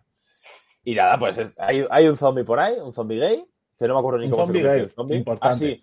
Se queda, se queda zombie porque lee una especie de Necronomicon, puede ser, quiero recordar. sí, sí, es verdad, sí. Y la, y la ama de casa, bueno, luego hay una cabeza, eso, una especie de cabeza que le da instrucciones a esta. Claro, Sí, y, luego hay pero- una poli- y luego hay una policía que es Melissa McCarthy en sueco. Totalmente. Pero cual. una pregunta, ¿alguien que lee el Necronomicon y, y se convierte en zombificado no sería más un poseído? Pues no sé, Ángelo, tuit al, al Si le, si le vas a pedir eh, coherencia al director de Ama de Casa, de casa Zombie contra no sé qué gay, pues a ver. Pierdes el tiempo, estás perdiendo tiempo. bueno, eh, poco más que decir que esta es una peli muy amateur, muy, muy novatilla, que yo creo incluso puede estar rodada con un móvil perfectamente. súper larga, súper estirada, que yo creo que fue lo que nos mató realmente, Bueno, porque al principio seguían las coñas, pero luego... delirio, delirio profundo sí que admitieron que se había rodado con el móvil. Normal. Eh, o sea, es que no, no, no se- no se puede negar eso. es verdad, es verdad. Sí, y sí. esta película, esta película, a Fran Chico le recordó una película que yo no la conocía, que, de Takashi Miike, que era Zebraman. Hostia, es que sale Zebraman. ¿Tú no has visto Zebraman, Ángelo? ¡No! Pues sale Zebraman en esta peli, que Zebraman es, es de Takashi que tiene dos pelis, creo. Que yo las he visto en Sitges. O sea, al final, ¿habéis visto cómo Fran uno no puede vivir sin mí? Tengo que no verlas ahora. Pero pues, las he visto sin ti. Lo puedo ver perfectamente. Claro, pero vamos a ver, pero si Las no las tres, veo la- las yo... dos y esta. A ver, Fran uno, si no las veo yo, te falta algo. Pues no, no, la verdad que no. No me falta Ya, nada. ya, ya. ya. Pero era un superhéroe que aparecía ahí y que, bueno, al final de repente salvaba el día. Y aparecía también un, un morlaco con casco y cuernos y tal. ¿Quién era? Que no me acuerdo quién era ese tío. El, el vikingo. El vikingo Sí. que contrata al gobierno. Que le tiene como en la reserva y cuando dicen sacar al vikingo, que no sé qué no Es me tiene, no me tiene, y todo el mundo, no, hay que sacar a este, esto tiene que ser muy urgente y tal. Y pues sale y lucha codo con codo con Zebraman. Muy divertido. A ver. A ver. ¿Puedo poner el enlace aquí en, en los comentarios? Creo que sí. Eh, mm, creo que no te dejaba. Ponlo por si acaso El- y si no, mándamelo a mí, que yo como estoy de administrador te va a dejar. ¿Qué quieres? Vale, ¿Lo de Zebra- Zebraman quieres? Sí, lo he puesto en YouTube. No sé si saldrá. A ver. Si no, te lo pongo por aquí. Eh, Yo diría que no. No. Pues te lo pongo por aquí en privado. Y luego está Zebraman, Ataque en la ciudad. Qué pasada. Sí, sí, sí. Hay que ver, De, de, hay que de ver. Mike también, las dos. Ya, ya que este año no va a haber. em, lo diré. Macho, pero no, no, no, no. no. De Film Affinity no. De, de, de IMDB, por favor. A ver, pues Fera, lo busco en IMDB. ¿Qué más Ya, da? ya, ya. ¿Estás, ya, estás ya lo en contra de Film Affinity también? Pues un poco sí. Joder, macho, te buscas enemigos en todos los sitios. Yo solo tengo más. vamos a ver. No, eh, enemigo, enemigo no, pero es que trabajan muy mal, la verdad. Vamos a ver, eh, que Fran... Enemigos Fran no, pero es que trabajan fatal. Claro, claro. Chicos, que Fran 3 es irlandés. ¿Cómo no va a tener enemigos en todos lados? Sí, Tírale dedos. Tírale dedos a Film Affinity. A mí no, que ya me los tira Fran. Madre mía, se va a quedar ¿no? tirar los dedos. que, no, que no tírame del dedo. Vale, venga, pues última película de, de este día. Clasicazo, que también nos encantó ver en pantalla grande. Esto es más. Esta peli fue más un regalo para los fans que una peli propia de Cutrecom. Aunque sí que es verdad que no tiene justificación que esté hecha en los 60. Que los argumentos que tiene, las ideas que tiene, pues, son, son excesivamente locas. Y bueno, ya sobra decir, hablamos de Batman, del Batman de Adam West, de la película que se hizo. Batman. Se hizo para unir, eh, si no recuerdo mal, la primera y la segunda temporada. En ese impasse de tiempo, por seguir dándole su droga ahí a los fans, hicieron esta peli. eh, con ya, donde había más up ya ahí de, de villanos, donde ya estaba Enigma, Joker, Penguin y Catwoman, eh, luchando contra Batman y Robin, por supuesto. Y contra las Naciones Unidas. Eh, A ¿Visteis ver, vosotros? no, no- ¿visteis no es esta? por nada, pero sabéis que las Naciones Unidas está metida en demasiados fregados, así que ojo, eh, Hmm. con la ONU. Pues la, la cuestión de esta película es que eh, los villanos se juntan y dicen, venga, vamos a ver cómo, cómo podemos pillar a Batman. Y se van a las Naciones Unidas, se cuelan ahí pues, con una facilidad pasmosa y convierten a todos los villanos, eh, yo creo que eran una especie, de- eran como polvos, yo digo que eran sales de baño, como una especie de sales de baño de colorines. Y, y los metían en esas probetas que veis que tiene ahí Enigma. Se los llevaban, pero lo- realmente lo que les habían hecho era deshidratarlos. Deshidratan Pero, tanto a ah. las personas que los convierten en montoncitos de polvo. A los líderes mundiales. A los líderes de, la- de las Naciones Unidas, sí. Bueno, Bien. Y, además, que son, son estereotipos a más no poder. El chino que habla chino, el ruso comunista, hay un español Hombre, también. ¿qué va, es que qué el va a chino hablar tiene el que hablar chino? Sí. Pero estando A en las. Naciones Unidas habla todo el mundo en inglés, vamos a ver. Pero, Ya, ya, ya, ya. Y la Irlanda, es eh, Irlanda haciendo amigos por el mundo. Total, total. El chino que habla chino, ¿para qué habla chino el chino? En todo caso, en todo caso me mola porque luego, porque realmente- chino. todos los Franes son iguales. Lo que pasa es que Fran 3 juega a ser comedido, pero no es como Fran 1, que no es que odia a ciertos elementos ni etnias, sino odia a todo el mundo en particular. Exacto, mira, lo que dice Doctor Holly. Mira, lo que que hacían con, sí. con ellos era como cuando cogían la, la sal, lo pintabas con tiza y hacían los montoncitos de color. Total, Hostia. total, total. Eso es lo que hacen con los, con los Pero eh, curiosamente, curiosamente esa trama, que obviamente es de Batman, se la copió Jackie Chan en una de sus películas, El Smoking, que también trataba de la deshidratación. El smoking, mataban, el smoking, eso que es. mataban por deshidratación. sí, sí, sí. Pues eso, deshidratan a los tíos, se los quieren ir a, a rescatar. Y eso, y pues durante el camino pues les ponen trampas, pasan cosas, como por ejemplo, que Batman saca de todo su elenco de, de vehículos aquí, que si submarino, que si avión, el- la moto, el coche, todo. Y eh, hay un momento que está en, eh, como decía, atado a una boya marina y, eh, con Robin y les están lanzando misiles desde un submarino que vamos, que también le- les tienen en una boya, pues acércate, le das un cuchillazo y ya está, lo. Pero no, les tienes que tirar un misil para hacerlo más. Eh, todavía. claro, vamos a ver, Fran, es que La como cuestión. dice, como dice el Joker en alguna historia, es que tienes que entender de la espectacularidad, no solamente Sí, sí, claro, claro. Tiene que quedar todo para la historia. Y la cosa es que hay un momento en que les están tirando los misiles, los, a los torpedos, perdón. Y ¡Torpedo! llega un momento que dice Batman, ya, este yo no lo voy a poder parar, tal, no sé cuál. Y a la siguiente escena aparecen los tan panchos de una lancha. Oh, menos mal, gracias a ese delfín que se ha cruzado nos ha salvado la vida. un delfín altruista ha salvado la vida a Batman. Eh, este- es loquísimo. Bueno, sa- sabéis Eh, que los, del- los delfines han trabajado para el gobierno de Estados Unidos como agentes infiltrados, o sea, ya hemos Sí, hablado claro. de eso, los copiárnicos. Y como dicen muy bien en el chat, pues empieza todo con el, el famoso spray antitiburones que todo superhéroe lleva en su, en su arsenal. Al menos Y- es. Y esta película es conocida pues por la escena de la bomba también, a la cual Nolan al final le hizo, le hizo un guiñito ahí en la última, en su trilogía. Y es una escena en la que va a estallar, va a estallar una bomba en, en un puerto, en un muelle, y Batman corre de un lado para otro sin saber dónde tirarla porque no hace más que cruzarse con monjas, con embarazadas, con niños, con amantes que se están dando el filete ahí en una barca. Es ridícula, la escena es ridiculísima. De hecho, repite eh, las personas con las que se cruza y demás. Es cómica y es, historia porque se convirtió en un GIF muy famoso. Y, y seguro, es que estoy seguro que la habéis visto además. Pero Adam West y su Batusi, que el Batusi no sale en esta película, aviso, por si vais a verla para buscar cómo es el baile de Batman, eh, es, es mitiquísimo. Y ver estos inicios de los superhéroes con mallas en, en el cine, pues fue un regalo, la verdad. Batman ¿Algo siempre Batman visto siempre. Batman siempre Pues mola. muy buena, ¿eh? Mm. Y hasta aquí el, el día este, ¿no? Sí, Tenemos que poner aquí otro vídeo. Dime. Hay que poner otro vídeo. Hemos acabado el día ya. Eh, Venga, sí, porque ya sería el sábado, veríamos la cuarta parte del combate. Venga. ¿Ganará Scully o ganará Godzilla? Luego, luego Ángelo os explicará de dónde la canción y de dónde esto de que vaya por partes. Ahí va, venga. Eso es, eso es, eso es, eso es movimentarios, movimentarios. Parece que Scully lo tiene mal, pero lo veremos en la quinta parte de la Recordad, recordad que llevamos más de un mes y medio sin grabar porque Ángelo estaba ocupado. Yo solo digo eso. Yo solo digo eso. No, vamos a ver. Vamos a ver, para empezar, y ya que has sacado los trapos sucios, yo voy a sacar los trapos sucios. Ayer yo trabajando, obviamente, vimos que la conjunción astral era regrabar hoy. Yo no tenía, estos vídeos que estoy mandando 10 segundos cada uno, no los tenía preparados. He dormido menos de 3 horas y ¿No?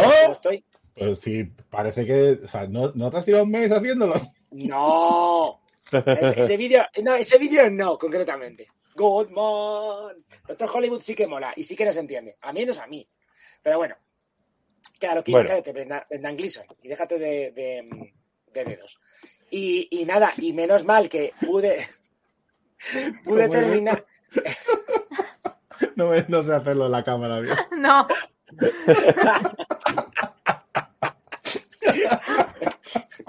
Para el próximo programa, madre Nicolas Cage. Al, próximo programa, Nicolas Cage. Bueno, pues pude grabar todo esto ah, bueno, y, y cantando a las 2 de la madrugada, que menos mal que no me denunciaron, y terminar el departamento de en paz. Así que, y esta mañana estábamos con la escaleta, que Fran 3 todavía estaba así medio dormido, y decía, y esto es la tienes en la escaleta, porque que sepáis, después de 149 programas volvemos a tener escaleta en Holocausto Cinéfago, pero porque Fran 3 ha sido mi cómplice en esta infamia. Porque es publicidad descubierta. No sé qué está hablando, pero vamos a la siguiente película. Venga, la, la siguiente, mm, de los que estamos aquí, solo, solo la vi yo. Estoy pensando. No sé. Pues puede ser. No, No, ahí ¿Hércules? no, la viste conmigo, además. La viste Yo. conmigo. Pues es que de esta no he encontrado imágenes. Es súper Sí, difícil. ¿Y por qué no, y por Que qué es no la has de pedido? dibujos. Pero porque Claro. si las tenía yo. Pues macho, eh, Es que, claro, esta mañana me las estabas pidiendo, digo, coño, si las tengo yo. Claro, bueno, no pasa nada. La cosa, esta es la, la película que todos los años vemos eh, gracias a Cacamán.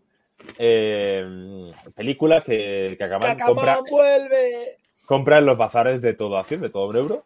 eh, y que eh, cumplió nuestras expectativas en el sentido de que todos los años hemos visto Tarzán, hemos visto el libro de la selva, hemos visto. ¿Cuál más hemos visto de animación? El Rey León. Y. mm, Salen los pájaros del Rey León, me parece. Claro, y cumplió nuestra expectativa porque sale Y Atlantis. un, un leonce- y Atlantis. Sale un leoncite, un leoncillo igual y un pájaro igual. Siempre repiten, copian y pegan. Esos bichos como la marca de esta especie de, no sé si llamar productora, esta gente que hace estas películas. Y la de los dinosaurios. ¿Cuál fue de dinosaurios? Eh, salió un triceratops muy ¿Es verdad? trófido. Es verdad, Es que verdad. está como deformado. Sí, sí, sí, sí. Madre mía. Y Pixar muérete de envidia, dice Doctor Hollywood. o sea, la película es horrible. Es eh, Hércules en, sus 12 pruebas, que en este caso creo que dicen 8 o 10, se equivocan incluso con el número. Sí, no, Y- dice nueve, sí, sí, pero sí. no tanto. Y, y luego se las pasan por ahí y salen que si los atlantes y todo esto, pero la, claro, la animación es, es cutrísima. Y tengo entendido, o creo recordar que dijeron al presentar la película, que realmente todo el montaje sale de las cinemáticas de un videojuego. O sea, que A ver, es un tenía toda, la, tenía toda la pinta, ¿eh? O sea, Mm. sí que es verdad que tenía Bueno, toda la pinta de eh, ser videojuego de estos antiguos, claro. Me, me fastidia que Sí. Fran 3 siempre, que es tan meticuloso y siempre hace anotaciones en la oscuridad, eh, siempre te, se te olvidan los detalles más importantes de la trama. Que sepáis que sale el infierno en esta película, ¿vale? bueno, el o el inframundo según los griegos, que salen eh, los bichos, o sea, todos los demonios, los fantasmas en pena, y mola un montón porque Hércules dice, porque sale, como digo, el, el hermanastro, que es el hijo de, no, el, favorito de Hera, y dice, venga, putéale, mándale al inframundo. Entonces, claro, cuando se va al inframundo, todo el pueblo le dice, cuando vas al infierno, saluda a mi abuelo, eh, eh, reclama el dinero que me debe y tal. Y pero cuando llega al infierno, sí que le reclama a la gente y le da todos los recados, porque, a ver, es una de las tareas que tenía que hacer. Hay centauros con entrecejo. eh, tengo, además que tengo aquí las capturas y son brutales los monstruos, los grifos mayas. Es que es alucinante. Y luego, obviamente, el cancerbero no es un cancerbero como tal, sino es una, un soportal, ¿vale? Como los de Carabanchel, pero que tiene boca y empieza a hablar. Es algo, vamos, grandísimo. Animado, animado cutrísimamente. Sí. y porque echaron de menos a Mikel, joder, es que fue tremenda. Bueno, no, hay mucho más que decir de esta. No. Sobre todo porque no metí imágenes. Esta es un clásico, un clásico mexicano. No, pero viene de. México. Madre mía, qué horror. Que- no, no, no, mira, a mí me flipó porque la película, antes de meternos en la trama, se nota que fue, porque esto fue rodada en el 90 y pico, y nos, promet- nos han prometido dos secuelas más. Debe ser que fue una secta New Age de México, porque hablan de la llegada del año 2000, y pues, pues mola, mola sí, todo, sí, es- todo lo que es en la peli, 90. eh, todo, ¿cómo, ¿cómo os diría yo? Todas las moralejas, eh, cómo hay personas pues, que quieren abusar de niñas de 12 años y el, este superhéroe la salva y parece todo lo contrario. Bueno, eh, las fases secretas, que es, es un planetario. Si te fijaste bien, Fran, es como el planetario de Madrid y lo utilizamos de decorado. Mm. Era su base secreta. Sí, pero era los así. combates. Los combates. Y obviamente la canción. Acapulco. La canción que hay un par de videoclips en la película. No, era, era qué lindo. Acapulco. Acapulco. Acapulco. Es verdad. Qué lindo. Qué lindo. Sí, se me quedó, Al no, se me ha quedado aquí Al taladrado. final todos cantamos en eso, Pero la- eso. La peli, esa sí que fuera buena. La peli, hay que hacer un disco con las canciones de Cutrecon, ¿eh? O una, Sí. o una Pero con las buenas. Eh, pero para, la peli es que empieza con una secta. Ahí vemos a Mágico con su pedazo traje. un, un superhéroe que va rescatando niños, pero no dejo yo que Bueno, bueno, se acerque eh, a un tío espérate vestido que, así que de me, que me- em, claro, me acaba de dar un flash porque cuando empieza la película tiene una forma akáshica, no tiene una forma, tiene una forma astral, no tiene una forma corpórea y tiene que poseer a un profesor que las verdad. bandas callejeras le quieren matar, pero al poseerle, pues evitan eso. Y luego, un puñado de malos a los Power Rangers que molan un montón, que intentan viciar la raza humana. Al final él consigue su cuerpo corpóreo y, un montón, porque luego se encuentra con su alter ego que antes era. Bueno, vamos, que ni las historias de Hulk cuando se separan los cuerpos, ni cuando Thor tiene que hablar con su alter ego, vamos, es que no les ni se acerca. Con toda esta arqueología, astrología, New Age, es que lo tiene La hostia. absolutamente todo. Pero es que empieza con la secta esa, que se tiran en la cueva esta, se tiran yo que sé cuánto de metraje, 10, 15 No, minutos, vale, con ¿qué no sé cuántos Que- dioses, diciendo un mogollón de Claro, términos y, y- inventados. y Nolan, lo, Nolan lo puede hacer en Batman Begins, pero no lo puede hacer en Mágico. A ver, es una peli de origen. Pero, que, que es horrible. Pero eso, y Déjame, déjame silenciado, Fran. Que se te lleva todo, tío. Ah, que me has silenciado tú, pensaba que estás silenciado yo. No, no, no. que, que Mágico salva a los niños y, como bien dice Doctor Hollywood, los salva y luego a todas las víctimas que salva les da como un discursito, pues Sí, tipo los de, los de He-Man, cuando, cuando acababan los capítulos. Hmm. Y es que en todos los discursos le acaba echando la culpa a la víctima. En plan, no Sí. te expongas al peligro, no vayas así por la calle. Pero, pero, No deberías de estar aquí solo. Sí, Sí, sí, sí, sí. sí. Pero luego les Pero, abandona. pero- les pero- dice, ¿qué hacéis aquí solos? Y Exacto. decían, bueno, os he salvado, os abandono aquí otra vez. Les Eso, abandona la base de los villanos. Pero, Pero que sepáis que lo más gracioso es que después de dar un sermón y salvar a alguien, luego robaba una moto. Se ve una moto que no era suya. Me encanta. sí, sí, sí, sí, Ah, es exacto. México, es México. O sea, Solo faltaba Dani Trejo. Horrible, horrible, horrible, horrible. Eh, no sé si hemos dicho cuál fue la de castigo, pero esta podría estar perfectamente en la- entre las de castigo. Sí. Pero O sea, fue mala, mala. Fue muy, muy mala. Chapandaz gritaban por aquí, porque parecía el, el interior del Chapandaz. Esto, para los que vivan en Madrid sabrán qué bar es. Eh, la Sí, siguiente película también tiene, también tiene, tenía mucho hype y tiene también engañifa un poco como la de Iron Man. Y es la de Tortugas Ninja contra Transformers. Y madre mía. Madre Bueno, mía. pero al final, además, una sesión patrocinada por otra web, como C- con C de Cultura, pero les Sí. pudo faltar el ¡Movimentario! Lo siento, lo siento. Es que con C de No, Cultura, no, ¿qué, vamos, qué vamos a gritar? ¿Con C de Cultura? No. Los amigos de Conce de. Cultura patrocinaron esta, esta sesión y sortearon antes de la película eh, VHS originales de las Tortugas Ninja que son infinitamente mejores que esta mierda que vimos. Pero íbamos a lo que íbamos, obviamente. Eh, la de Apio es la de castigo. Luego llegaremos a esa. ¿Cuál, es- no, ¿cuál es la de Apio? La del Apio, la del Apio. ¿Qué No, película? pero Bueno, luego- la de la apio. cuando, lleguemos allá. Había cuando una tía chupando un apio, pero no me acuerdo de cuál era. Ya, ya, nos, ya nos saldrá. Luego nos dices, Alberto, cuando lleguemos. Eh, en esta, unas tortugas que se parecen, que son iguales, bueno, son una especie de imitación de las tortugas ninja, eh, tipo el oso de Cádiz, en plan mal hechas, y mm, llegan, llegan perseguidas por unas ratas, que al principio parecía que era Splinter, pero no, es que los villanos son ratas. Claro, pero Eh, no son tortugas. No, no son tortugas, no son tortugas. No es tortugas, claro. Pero son, Mira, es que- son Claro. tortugas, mira. Pero, Son pero las ojo, porque, La, la porque- morada y la rosa son chicas, o sea, no son porque- tortugas. No tienen nada que ver con las tortugas. Tienen Claro, una princesa. to- Todo esto que veis Sí. nos explicaron que en Corea del Sur, Corea la buena, no había ningún tipo de copyright y eran películas de consumo interno. Por eso, ojo, hay que reconocer, porque yo creo que Fran 3 es también fan. Los trajes son la hostia, porque se, se asemejan al, al cómic original al menos, o a las figuras que yo tenía de pequeño, se asemejan, pero muchísimo. A ver, yo, si me das un disfraz así para carnaval, me lo pongo. Hombre, Ojalá fuera el oso de Cádiz, dicen por aquí. es que, es, es que tremendo. Es- tuvieron, tuvieron que pasar un calor dentro de esos plasticorros, pero horrible. ahora, que, Eh, ahora que dice la audiencia, Lady Street Fighter sí que creo que era de castigo, aunque yo me conseguí llegar. saber la trama. Llegaremos a ella luego. Sí, vamos a tocar todas. Sí, esa fue tremenda, sí. Eh, les perseguía eso, esta especie de emperador y esa rata que está ahí, pues había muchas como esa y eran por los que le- les perseguían.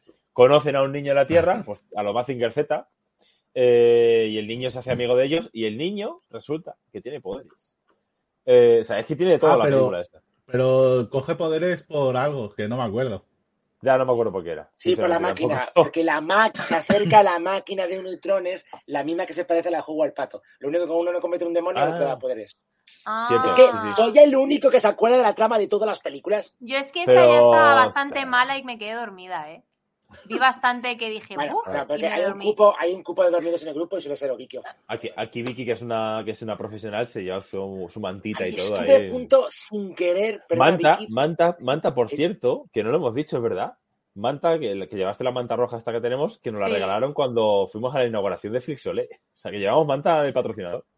sí, es verdad. Estuve a punto, estuve a punto sin querer de despertar a Vicky y menos mal que Fran pues consiguió que no accionara el detonador. no pasa nada. Pero Alba, ¿qué. Paco? ¿Paco 6, Paco 7? ¿Qué Paco patrocina los disfraces? ¿Verdad? Con tanto Fran en el fanverso, estoy perdidísimo. Entonces Paco es una tienda del centro de Madrid muy clásica. Eh, ¿Qué más decir? Ah, bueno. Oh, La parte de-. Claro. La parte de las naves, la parte de Toda las la peli, naves, toda la peli diciendo. ¿cuándo salen los Transformers? Es verdad, eso sí lo vi. Eso es. Y de repente es un desenlace final en el espacio donde los niños se montan en, en su mecha también y, y van a luchar y el, y el mecha dispara con el pito. Obviously. Pero no, pero es que no os acordáis bien. Estaban enfrentados los dos mechas y luego Claro. se unen Claro, para. o sea, Se meten en ellos, se meten en ellos. Pero había otro mecha también luchando y luego se hacen amigos. Eso es. No me enteré de nada. Ya, era raro. Yo No, es pero- que eso No, ya lo había visto y ya me había perdido película. A ver, pero porque no, porque no, no asimiláis la tradición del manga y el anime. Al final. O sea, no y se no hay ha- ni- escúchame, no hay ni buenos ni malos. O sea, realmente. eh, yo sé, eh, Goku o, o Ryu de Street Fighter al final son luchadores. Les- se la pela el universo, se la pela lo bueno y lo malo. Lo que quieren es acción y fatalities. Y en esta película, pues al final dijeron, ah, estado muy bien, pero realmente estos son los insidiosos. Que por cierto, grandísimo, grandísimo lo que es eh, Corea y las costumbres coreanas, brutales. Eh, sobre todo de acoso laboral, acoso en la casa, tremendo. Que decía Frank que se nos había olvidado. Sí, lo que dice Ale, Ale Pulp, Ale Pulp de, de, de, mm, eh, joder, la rata está con el cerdo, intentando Ah, hacer sí, un sí, cerdo. sí. Ah, sí, sí, sí, sí, sí, sí, sí. O sea, sale el tío disfrazado de rata intentando eh, raptar un cerdo, pero en plan, pues eso, como cuando en los pueblos ponen un cerdo en aceite hay que cogerlo, pues lo mismo. Sí, sí, no, no, pero fue, fue bastante infame. Ah, y ojo, ojo, que no lo hemos mencionado. También eh, las tortugas se convierten en vampiros, en un de- vampiros kung fu en un determinado momento. De verdad es que hay un fantasma, hay Es un fantasma verdad. por ahí, unos chavales No, de campamento. No, uno disfrazado de fantasma Sí, porque es. quiere, quiere, digamos, que responder con violencia de género a una afrenta Sí, de sí, una sí. compañía. Típico, Sí, bueno, típico en fantasma japonés que va, que va así saltando y tal. Sí, Aguantamos demasiado. Sí, claro que sí. Un año van a tener que pagarnos a nosotros. En vez, en vez de al revés. Hombre, Venga, por, lo pues menos la, que haya, por, por lo menos que haya buffet libre, lo mínimo. la siguiente, yo aquí sí que lanzo una petición. Por mí, que sé que es un clásico, pero es que se me hacen pero totalmente insufribles las películas de este hombre. Pero y viene todos los años, el Kunei Arkin. Se me hacen horribles las películas de ese señor. Pero A horribles, ver, horribles, un respeto porque acaba de ingresar en hace dos departamentos en paz, ¿eh? O sea que. Sí, bueno, pero eso no quiere decir que yo ¿eh? tenga que ver sus películas. A ver, y esta peli tiene uno de los mejores finales de artes marciales y debo confesar aquí que me di cuenta, con, algunos conoceréis la película El hombre de las, el hombre de los brazos de hierro, de las, o de las Iron manos de hierro, Iron Fist, producida por Tarantino, creo que dirigida por RCA, si no me acuerdo mal, con Lucy Liu, con Russell Crowe, bueno, un gran reparto. Ah, con Batista, Batista, Batista, ¿cómo te queremos, Batista? Y eh, que hacía así de hombre metálico de oro. Y, es que es el mismo argumento. Al final se, se copian de Tunit Arkin. Quizás puede ser un poco de karma por todo lo que fusiló en su época, ¿no? Pero la película es la hostia. Con, pero vamos, con mutilaciones, Pero con ¿de cuál estamos con- hablando ahora? de ¿Del esta, puño, de los eh. puños de hierro de esta? No, que los De esta, puños de de hierro Ah, tomaron prestado. No le la- desvíes, que está hablando de esta, déjale. la- es que no, pero si es que no entiendo de lo que está hablando. Pero Bueno. ¿no os des cuenta, ¿no os des cuenta que la trama de esta película es un poco el hombre del norte? Hostia, aparte ¿verdad? tenía- También. Sí, Tiene sí, toque sí, de sí. Shakespeare, pero es el hombre del norte, es el niño que crece y vuelve para vengarse. Sí, sí, sí, sí, sí, además. No, no, pero además que impacta bastante porque además, a ver, eh, eh, como en Turquía, porque, eh, bueno, vosotros, mi familia está enganchadísima a las telenovelas turcas actuales y es que se parecen muchísimo a esta película. Lo que pasa es que aquí obviamente hay más Kung Fu. A ver. Hay películas de Kung Fu. Es que el argumento de, de- de esto es una telenovela. Claro, Sí, sí, sí, claro, sí, no, sí, aunque totalmente, ahora- totalmente. a ver, porque ahora Mediaset la ha intentado Y, minimizar. de hecho, sobreactuaban igual que en una telenovela, de hecho. A ver, Sí, pero a con ver. unas peleas y la parte final, además no, no- supongo que os tendréis que acordar de cómo saltaba como en el circo y pegaba a la gente con, eh, con, eh, todos los que son los de, de gimnasia, con todos los accesorios de gimnasia, y era brutalísimo, peleas interminables, como si fuera Es una película de Bad Space 3 Hill, el- Bruce Lee, o sea, tremendo. Es que esta película, esta peli, tiene algo que es muy clásico de este, de este mm, actor, y es que siempre en, la- en las peleas, siempre salta sobre camas elásticas que en teoría Me están encanta, me cam- encanta. camufladas, cosa que copió la película que vamos a ver luego. Pero es que hay una escena súper loca en un castillo, lo que dice Ángelo, que de repente empieza a usar aros, barra fija, le falta Sí, Clinton. no, no. Es verdad. Es todo, los Juegos todo. Olímpicos. De repente son los Era- Juegos Olímpicos. Sí, sí, sí, sí, sí. Me sentía en el colegio de repente otra Y vez. sobre todo el sólido drama familiar de dos hermanos. Brutal, o sea, brutalísimo. O sea, es que me, me llegó, me llegó sobre todo por las animaciones en Kung Fu y luego esa unión con la película que me de los puños de hierro que tiene segunda parte más, más eh, cutre en la segunda esta parte más de los hermanos separados. Sí, eso hemos separado. la, la del tatuaje. Pensé que era la otra. Joder. Soy el único Bueno, que se no acuerda. tenía mal argumento. Claro, Vale. pero. Pero esto es muy curioso. No, a ver, vale. no, no hay guion, pero es que soy el único que se acuerda de estas cosas, pero bueno, da igual. Que, vamos, que hay pulsión, hay malentendidos, hay sólido drama familiar, hay granadas emocionales. O sea, lo tiene toda esta película. Yo me, me quedé flipado, además, un argumento más original que los exploitation turcos que hemos visto hasta ahora. Esta es la otra de qué iba. La otra, La, la misma, Vicky. la otra es la del, del el indio americano, que ahora veremos, que le pasa es- los. No, es. Pumaman. Verdad, Pumaman, claro. Pero sale un indio americano que le desvela a un, a un caucásico Es verdad. blanco y rubio que es Pumaman. Es Es una verdad, es especie, verdad. Iván tiene Lleva una una especie de Stone Age, máscara. ¿sabes? Sí. Vale, vale, vale. Ojo, Que, que ojo. puede, que este- puede pasar, puede pasar al velo, puede pasar a otra Claro, porque lo, que, lo mola de este tío, que además juraría que no es que sea inglés, sino que seguramente, a ver, tiene pinta de, de italiano, se parece incluso a Giuliano Gemma bastante. Es A un- ver, es una es peli un- italiana. Claro, eh, no me acordaba que fuera italiana, pero lo que mola la, la película es que lo que dice Fran es que utiliza los poderes New Age astrales. Es la hostia. Sea, y además, obviamente, esto engancha con la teoría de los alienígenas ancestrales. Aliens. Es que es, que es brutal. Tal, su entrenamiento, la pulsión y el malo, obviamente, aparece Donald Pleasence, el doctor maligno original. Me encanta, me encanta, que además Ay, que no tiene sé una- si le, tenía, le tengo ahí, tengo ahí.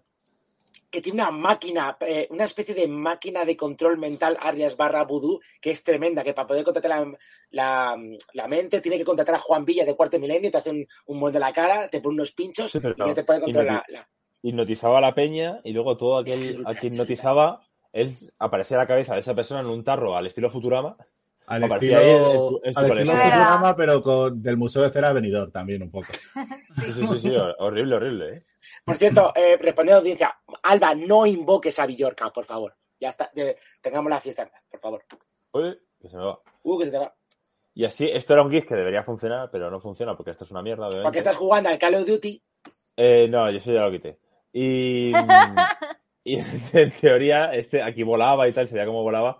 Y es que se le ve que está cogido de una- unas cuerdas por la cintura y tal. y os, ¿os acordáis cómo, cómo, eh, el, Horrible. nat- el nativo precolombino cómo eh, hacía la prueba de que si era digno de ser Pumaman? Badi- Primero te- Badiño.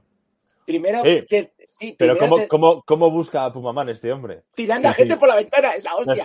Les tiran Ya, por tío, la ventana es y si vuela es que es Pumaman. Si no, pues mala suerte, no sí, era Si pues Pumaman. no, pues es una faena.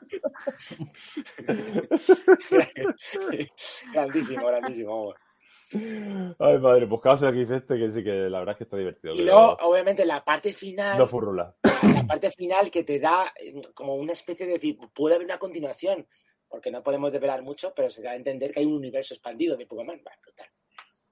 Nada, yo lo que recuerdo de esta peli sobre todo es eh, cuando se hace el muerto, Así es. eh, porque uno de sus superpoderes es Es hacerse hacerse el muerto. Pero literal, ¿eh? Que lo Sí, dices, literal. sí. O sea, él Pero podía además volar, es, tenía, tenía más fuerza, ¿no? Eh, Tenía pasaba, el- pasaba a otro pas- plano. claro, el Sí. viaje astral. Dios, que el viaje eso, astral podía, estaba- podía permanecer 10 minutos muerto. Se podía hacer el Pero muerto. eso lo podía hacer solo una vez, ¿no? Sí. Creo que decían. Ahí sí que no sé. Sí, sí, Vale, sí. Claro, ya que todos los días necesitaría hacer eso, pero bueno. Tremenda. Em, Pero nos gustó más Lion Man que Pumaman. Ojo. O sea, Pumaman era absurda, pero a mí me Lion parecieron Man. una mierda las dos. gracias, fan, gracias. Es que fueron malísimas las dos. O sea, para mí, lo digas. Para fue casi de castigo doble esta. No, la de castigo, Sí, sí, sí. la de castigo realmente fue la de Lady Street Killer. Lady Avenger, que ya han ido comentando aquí en el, en el chat que Lady Avenger era la de castigo y sí podemos No. coincidir. No, no, no, Lady no, no, Street no, Fighter. no, no, no, Lady Lady Street Street Fighter. Fighter. Lady Street Fighter era de castigo. Lady Avengers no. Es. No, no, Lady Avenger, bueno, a Angelo le encantó. Eh, además, acaban de hacer aquí un guiño a Monkey Island que lo he destacado por eso, lo he sacado porque sí que es verdad. Es un, es un poder como el de Guy Bruce Threepwood. Sí, Eh, siguiente película, esta es la que patrocinábamos nosotros, donde dimos ¡Universitarios! regalicos y demás.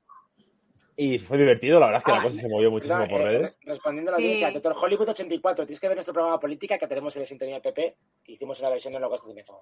Nuestro especial política. Hmm. No sé si el programa 50 y pico. Y bueno, esto no me acuerdo si lo llegamos a explicar o no. O en el vídeo creo que sí, lo que pasa es que el vídeo pues ahí salió y estamos todos con el cachondeo y demás. ¿En Esta el vídeo? la- No, expli- no lo hemos visto. eh, explícalo otra vez. No, no, no. ¿Viste, viste la versión corta del vídeo? Sí, la larga.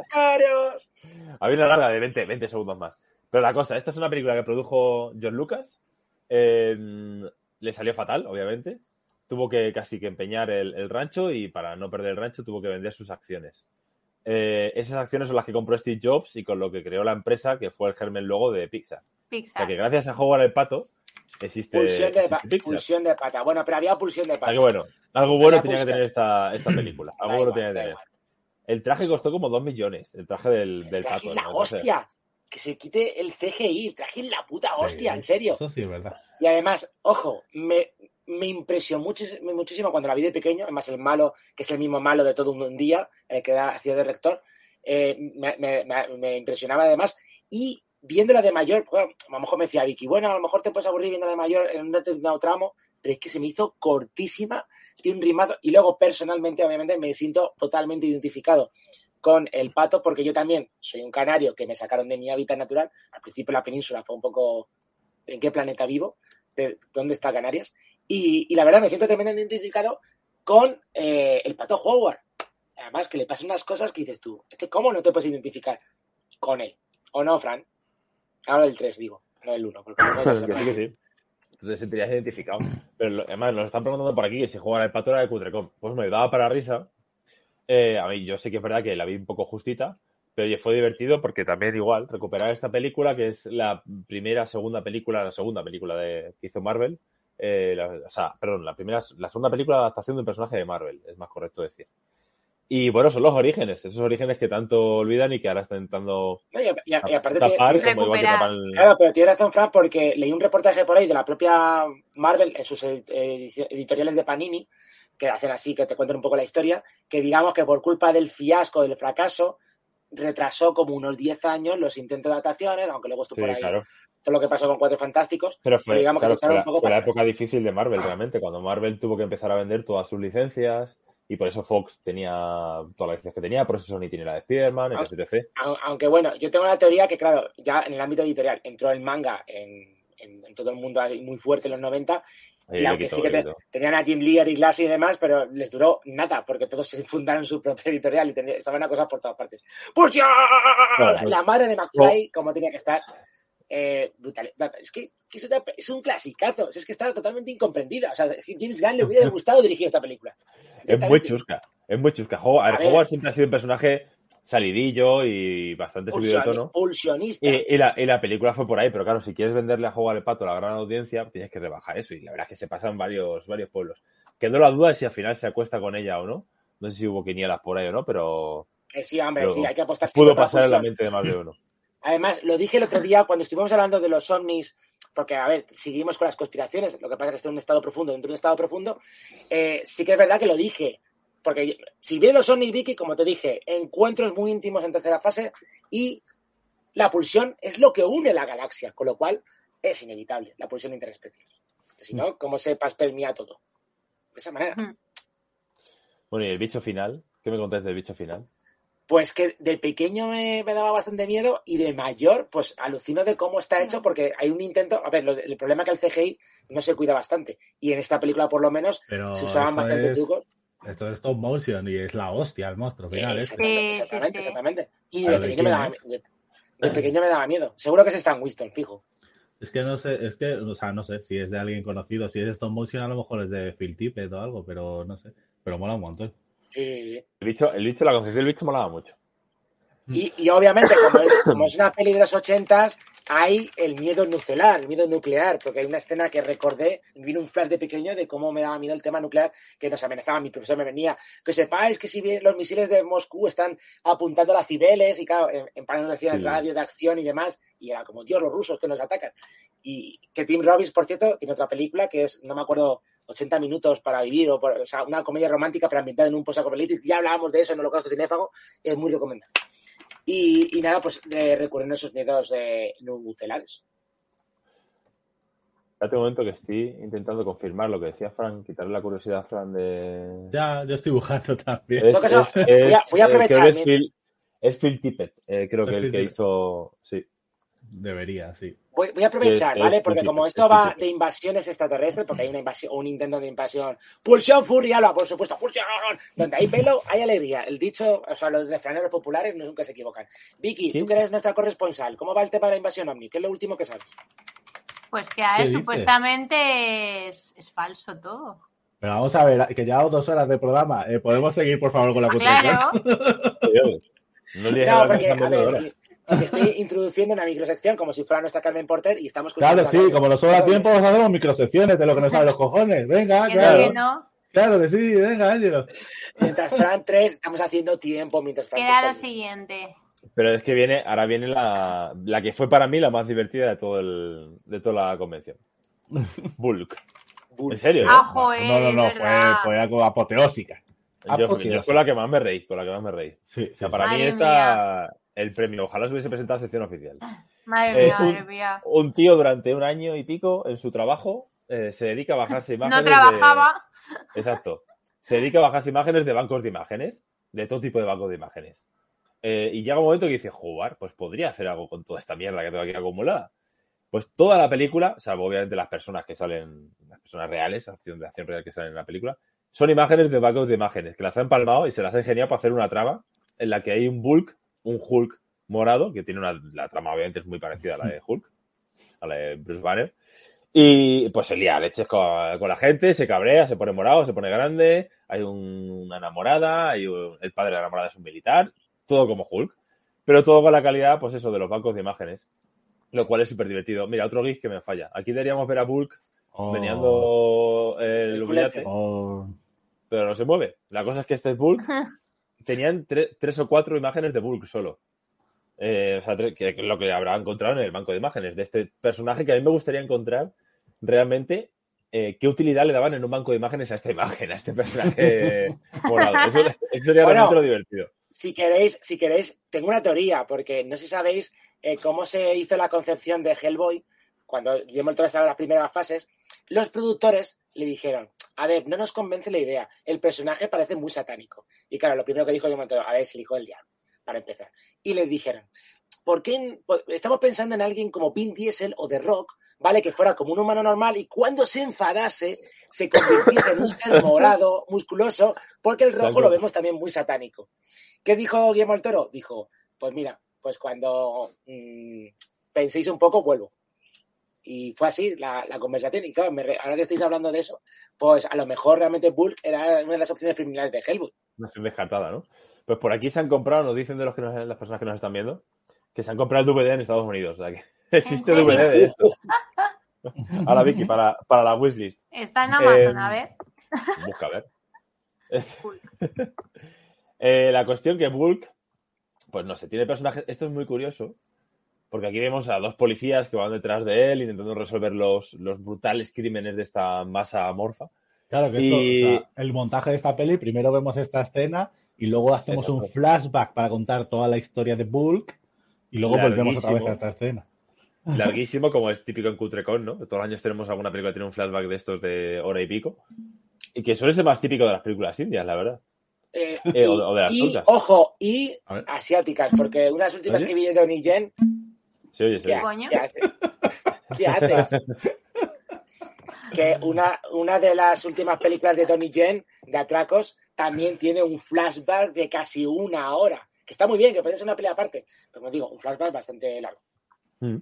Pues eso, eh, le, van persiguiendo y lo curioso es que este actor, el que, el que hace de policía, eh, se pintó de morado, le, pi- le pintaron de morada para hacer algunas escenas de Bulk, pues ya que tenían eso, solo 3-4 ángulos del personajillo este. Una cosa, ¿es la, es, ¿es la mano o es el pito? Es que ya no me, ya no me entero. La mano, la mano. Enti- Entiendo que la mano. El maligno, el villano que tiene, pues ahí más, más. Es que lo- los fondos, Sí. los Claro. GIFs que salen de fondo, el El malo Pizza Flojer, como dice Paco, señor eh, Pizza que es un alemán al que, que manda misiles a todos los monumentos del mundo porque sí. Eh, perrete, ¿verdad? Pues como no, porque como es Pizza Flojer, pues eh, su mujer con lo que se pone cachonda es con mandar misiles a todo el mundo. Y bueno, y los, los policías, los coches, los coches que hay un sillón eh, dentro del coche, cada vez que sale un coche. Y no tienes foto, y claro, falta el perro y la fuente. O sea, el perro y la fuente es- No lo he puesto, Pues, tío, no lo he o puesto. sea, son los dos elementos de la peli. La fuente, la fuente de Mercurio, de Mercurio. cuando van a casa, fuente- claro, cuando van a casa de los padres de ella, que parece un poco la peli de los padres de ella, porque le pide la mano de su hija y él está Eh. diciendo, pero ¿cómo se va a casar con un inútil como tú? Primero hace el suero del super soldado y luego hablamos. Y, y luego el perro, el perro que sale un perro ahí bailando y haciendo breakdance, que... Madre. Te lo estás pasando bien que- con la botella, Fran. Ah, se sigue oyendo, pensaba que Sí. ya no. Parece que le da como un ictus al perro cuando se le boca por el suelo. Es la hostia. Pero, a diferencia de la muestra sci-fi que este año no se va a hacer, pues si no habéis enterado, ¡No! Tolera dimisión. no, no muere ningún perro en esta película. No, a menos ver, mal. No, a ver, ya está bien, ¿no? Ya tuvimos un sci-fi y se desató una pandemia. O sea que no. Sí, sí, sí. Ya tuvimos Fue karma. Por supuesto, karma, Bueno. karma canino. Con K. Y ahora, quinto Bueno. vídeo de Angelo. Hay Sí, que hablar, vela, bueno, hay que hablar eh. de, de Bulk, de Bulk de todas maneras hay que hablar de, de los 15 La minutos finales final, ¿no? o 10 minutos Sí. finales, que es ya el resumen de todo lo que quedaba por poner en la peli, de todos los fondos e imágenes de archivo que había recopilado, ha dicho, no sé, no sé cómo incluirlas en la peli, así que las pongo todas seguidas, sin ningún sentido, con Bulk corriendo por ellas, pero en plan cualquier cosa. O sea, Sí, sí, eh, cualquier cosa que se te ocurra, pues sale Bulk corriendo por ellas y es, pues eso, eh, una, otra, otra, otra, el público ya en pie, aplaudiendo. eh, o sea, es un homenaje al cine, como lo que ha intentado hacer eh, Los eh, Damien Chazelle en Babylon, pero mucho mejor, mucho mejor. madre mía. Y nada, la gente, la gente gritando, esto es cine. O Sí, sea, sí, verdad. esto es cine. Y guau, o sea, Apoteósico, la peña de sí. Literal, ¿eh? Pero, o sea, a lo mejor la- hay peña que se piensa que lo estamos haciendo de coña. Y mira, me están saludando desde la habitación de al lado. te está robando el wifi, por eso salen los vídeos así. Claro, vale. Pero sí, sí que, sí que recomiendo a la gente que se busque la película, que se junte con los amigos y se vea esta locura porque es que es, es una genialidad. Pero es que tiene mérito, joder, haber hecho toda la mierda que ha hecho con imágenes de archivo todo. Eh, vamos con el siguiente vídeo de Ángelo que vamos a Sale ya es el combate fin final, es la día. conclusión de la saga y el homenaje a los movimentarios. Esto pasa cuando Fran 3 me regala pues merchandising de movimentarios. Fran 1, lo siento, tú no me regalas merchandising, pues no hago vídeos de Eso es, eso es, eso es. Eso es movimentarios. Movimentarios. Y al final Scali gana a Godzilla. Por supuesto. Lo siento, habrá Hombre. revancha supongo que en el próximo año, no sabemos. Por supuesto que Pero iba a ganar. Y así, claro, estos vídeos, estos vídeos, otra, otra mentira de la administración Kemlani, ¿no?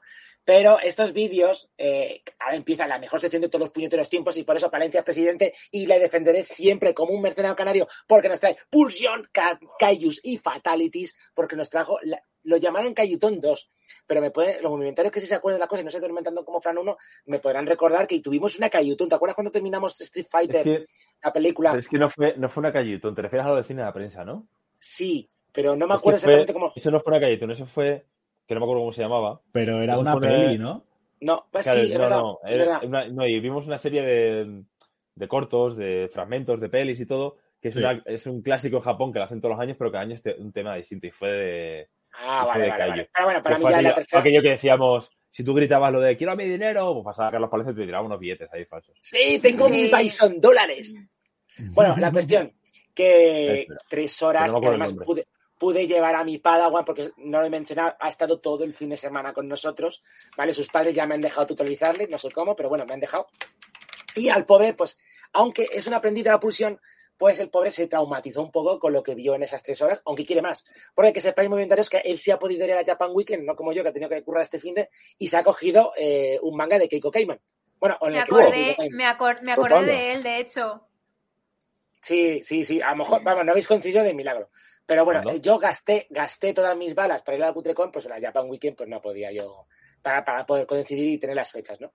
Y a lo que íbamos. Son tres horas de eh, adaptaciones fallidas que están en la biblioteca del Congreso, eh, pues series Sentai, a los Power Rangers, versiones Kaijus, mm, también Transformers. Bueno, eh, que sepáis, esta mañana, mientras repasábamos la escaleta Fran 3 y yo, pues resulta que, claro, me decía, no tengo imágenes, y entonces le mandé todas. Me corté porque quería haberle mandado todas las imágenes pulsionales, pero dije, nos va a censurar YouTube. Y luego ha habido Fran y ha puesto la apología que ha puesto antes. Así que ya para eso hubiese puesto ya los rayos vaginales de la justicia, pero bueno, da igual. La cuestión. Eh, y le he mandado todas las fotos que me ha pedido de las sesiones. Ah, o sea, las las tenías. no son. Tengo todo. Es que, que me petó el móvil. Y luego en, en la comida tuve que borrar sí, fotos sí, del sí, móvil. Que luego Alba me ha pedido, porque claro, como hacemos trapichos y demás, pues estuve extorsionando a gente de la zona. Y dice, ¿no tendrás copias de tal de lo que me mandaste que se me ha estropeado el móvil? O que no, que se me petó con la pulsión el móvil. Y menos mal que pude borrar y seguir haciendo fotos. Y claro, pude conseguir. No, Doctor Hollywood 84, no te adelantes. Y, y nada, pues Godman, que fue uno de los vídeos que pusieron, precisamente, además estaba dividido en partes. Las peleas eran a cámara lenta, que por culpa de la conexión, aunque colgaré estos vídeos en el canal mío de que tenemos para Loco Cinéfago, colgaré en cinco año, partes, obviamente. año dos. Obviamente, en cinco partes, para el siguiente de Cayutón, en cinco partes, y veréis cómo está grabado a cámara lenta, que queda más épico decadente todavía. Pero lo importante es que gana Scully. Y a lo que íbamos. Eh, pues Godman, por lo que digo, es que no tiene diálogos, es totalmente acción, que a mí me flipó, y luego es una saga continua y nunca sabes lo que puede llegar a suceder. Es más, No, casi es imprevisible totalmente. a ver, Fran, a ver. Yo, yo no me esperaba que el Cayo dijera, tío, déjame en paz, necesito irme. Y dije, hostia, la primera Sí, vez. sí, sí. Aunque a veces hemos visto a Godzilla con sentimientos, digamos que es de los poquitos junto a Gamera que ha demostrado sus sentimientos. Normalmente la mayoría de Kaijus son como Fran 1, no demuestran sus sentimientos en público. Entonces es difícil discernir entre esta escama qué es lo que está sintiendo. No que sean de sacrificio. Pero son, son peleas tan largas que los bichos, los monstruos huían del protagonista. Que era como, venga ya, por favor. Sí, sí, sí, mola, mola un montón, mola un montón. Y así que vea a lo mejor algún niño, y claro, nos lo pusieron en tantas partes que dije, son cinco días, tengo que hacer, me han regalado merchandising, tengo una excusa, tengo que hacer pues, pues, un homenaje a los movimentarios y hacer publicidad descubierta, obviamente. Eh, el No, esto. el estrella de Mark Hitler, en uno de los vídeos que nos pusieron. Sí, también estaba por ahí el, el, Godman, God Spark. el cactus, el Kaiju Cactus. Ah, guay, ese fue o- muy bueno, El ca- ¿eh? tocando, Cactus. está, tocando rancheras y de repente sale una bailarina de flamenco ahí también bailando. Ese fue muy bueno, ese fue muy bueno. Y bueno, y el Spider-Man japonés que lucha contra Kaijus también. Tela, Claro tela que- arañuda. Que además el, el Kaiju Cactus estaban en Bilbao eh, luchando. Sí, sí, sí, Sí, sí, sí. es verdad. El, el tiburón eh, que, eh, el tiburón que lanzaba flamenco, misiles. El tiburón Kaiju que lanzaba misiles. Favor, Yo este estaba dormido, eh, porque no me acuerdo. O menos mal que estaba yo para registrarlo todo.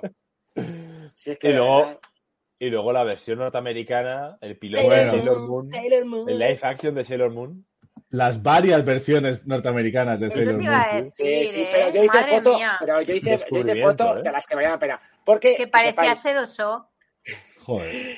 Que, que sepáis que había un, una de ellas que integraban, pues teníamos la versión real y las que integraban, y había una, una Sailor Moon en silla de ruedas con su silla mágica voladora eh, que destrozaba todo y molaba un huevo. Molaba un huevo, tanto la versión animada, bueno, la versión real, pues tenía pinta de que me recordaba un poco a, a Sabrina Cosas de Brujas, la verdad. No sé si tienes más capturas que te. A ver, Fran, ha tenido que seleccionar porque le he mandado ciento y pico fotos. De Sailor Moon, la de silla de ruedas la tenéis ahí. Bueno, son dos de silla de ruedas. Hay dos Este fue el día, este fue el día, Ángelo, que te quedaste sin memoria en el móvil. Sí, Claro, la- claro. sí, la acabo, la acabo de decir. Ah, vale, vale. ¿Te has quedado dormido también o qué? Sí. Cuando habla, cuando habla Ángelo me suele pasar. Y bien que discutes yo- conmigo hasta las 2 de la mañana. El lagarto ese. Hostia, Este lagarto era Oh, de- oh, esto era porque era, claro, la he mencionado me comenté, los Forman Warriors, que seri- nosotros seríamos vi. Yo eso Sí. tampoco. los- escucha. Vicky, los Power Rangers que iban de traje, que había un vendedor de seguros que era yo. Luego Mm. había un abogado que sería un poco más como Fran 3. Sí, pero yo no les vi luchar. Yo Eh, les otro vi de los Hitler. Ah, bueno, sí, sale Hitler, y es este. Hitler con la bandera No. Ah, bueno, y, y el, ¿y el de pizza tienes también? Estos son los, fo- los, los Formal Warriors. Está el abogado de azul, el amarillo que sería yo amarillo chillón, que me hicieron un test de personalidad en el trabajo, la que era secretaria y luego la de rosa me parece que era la La que wedding les plan. enamoraba.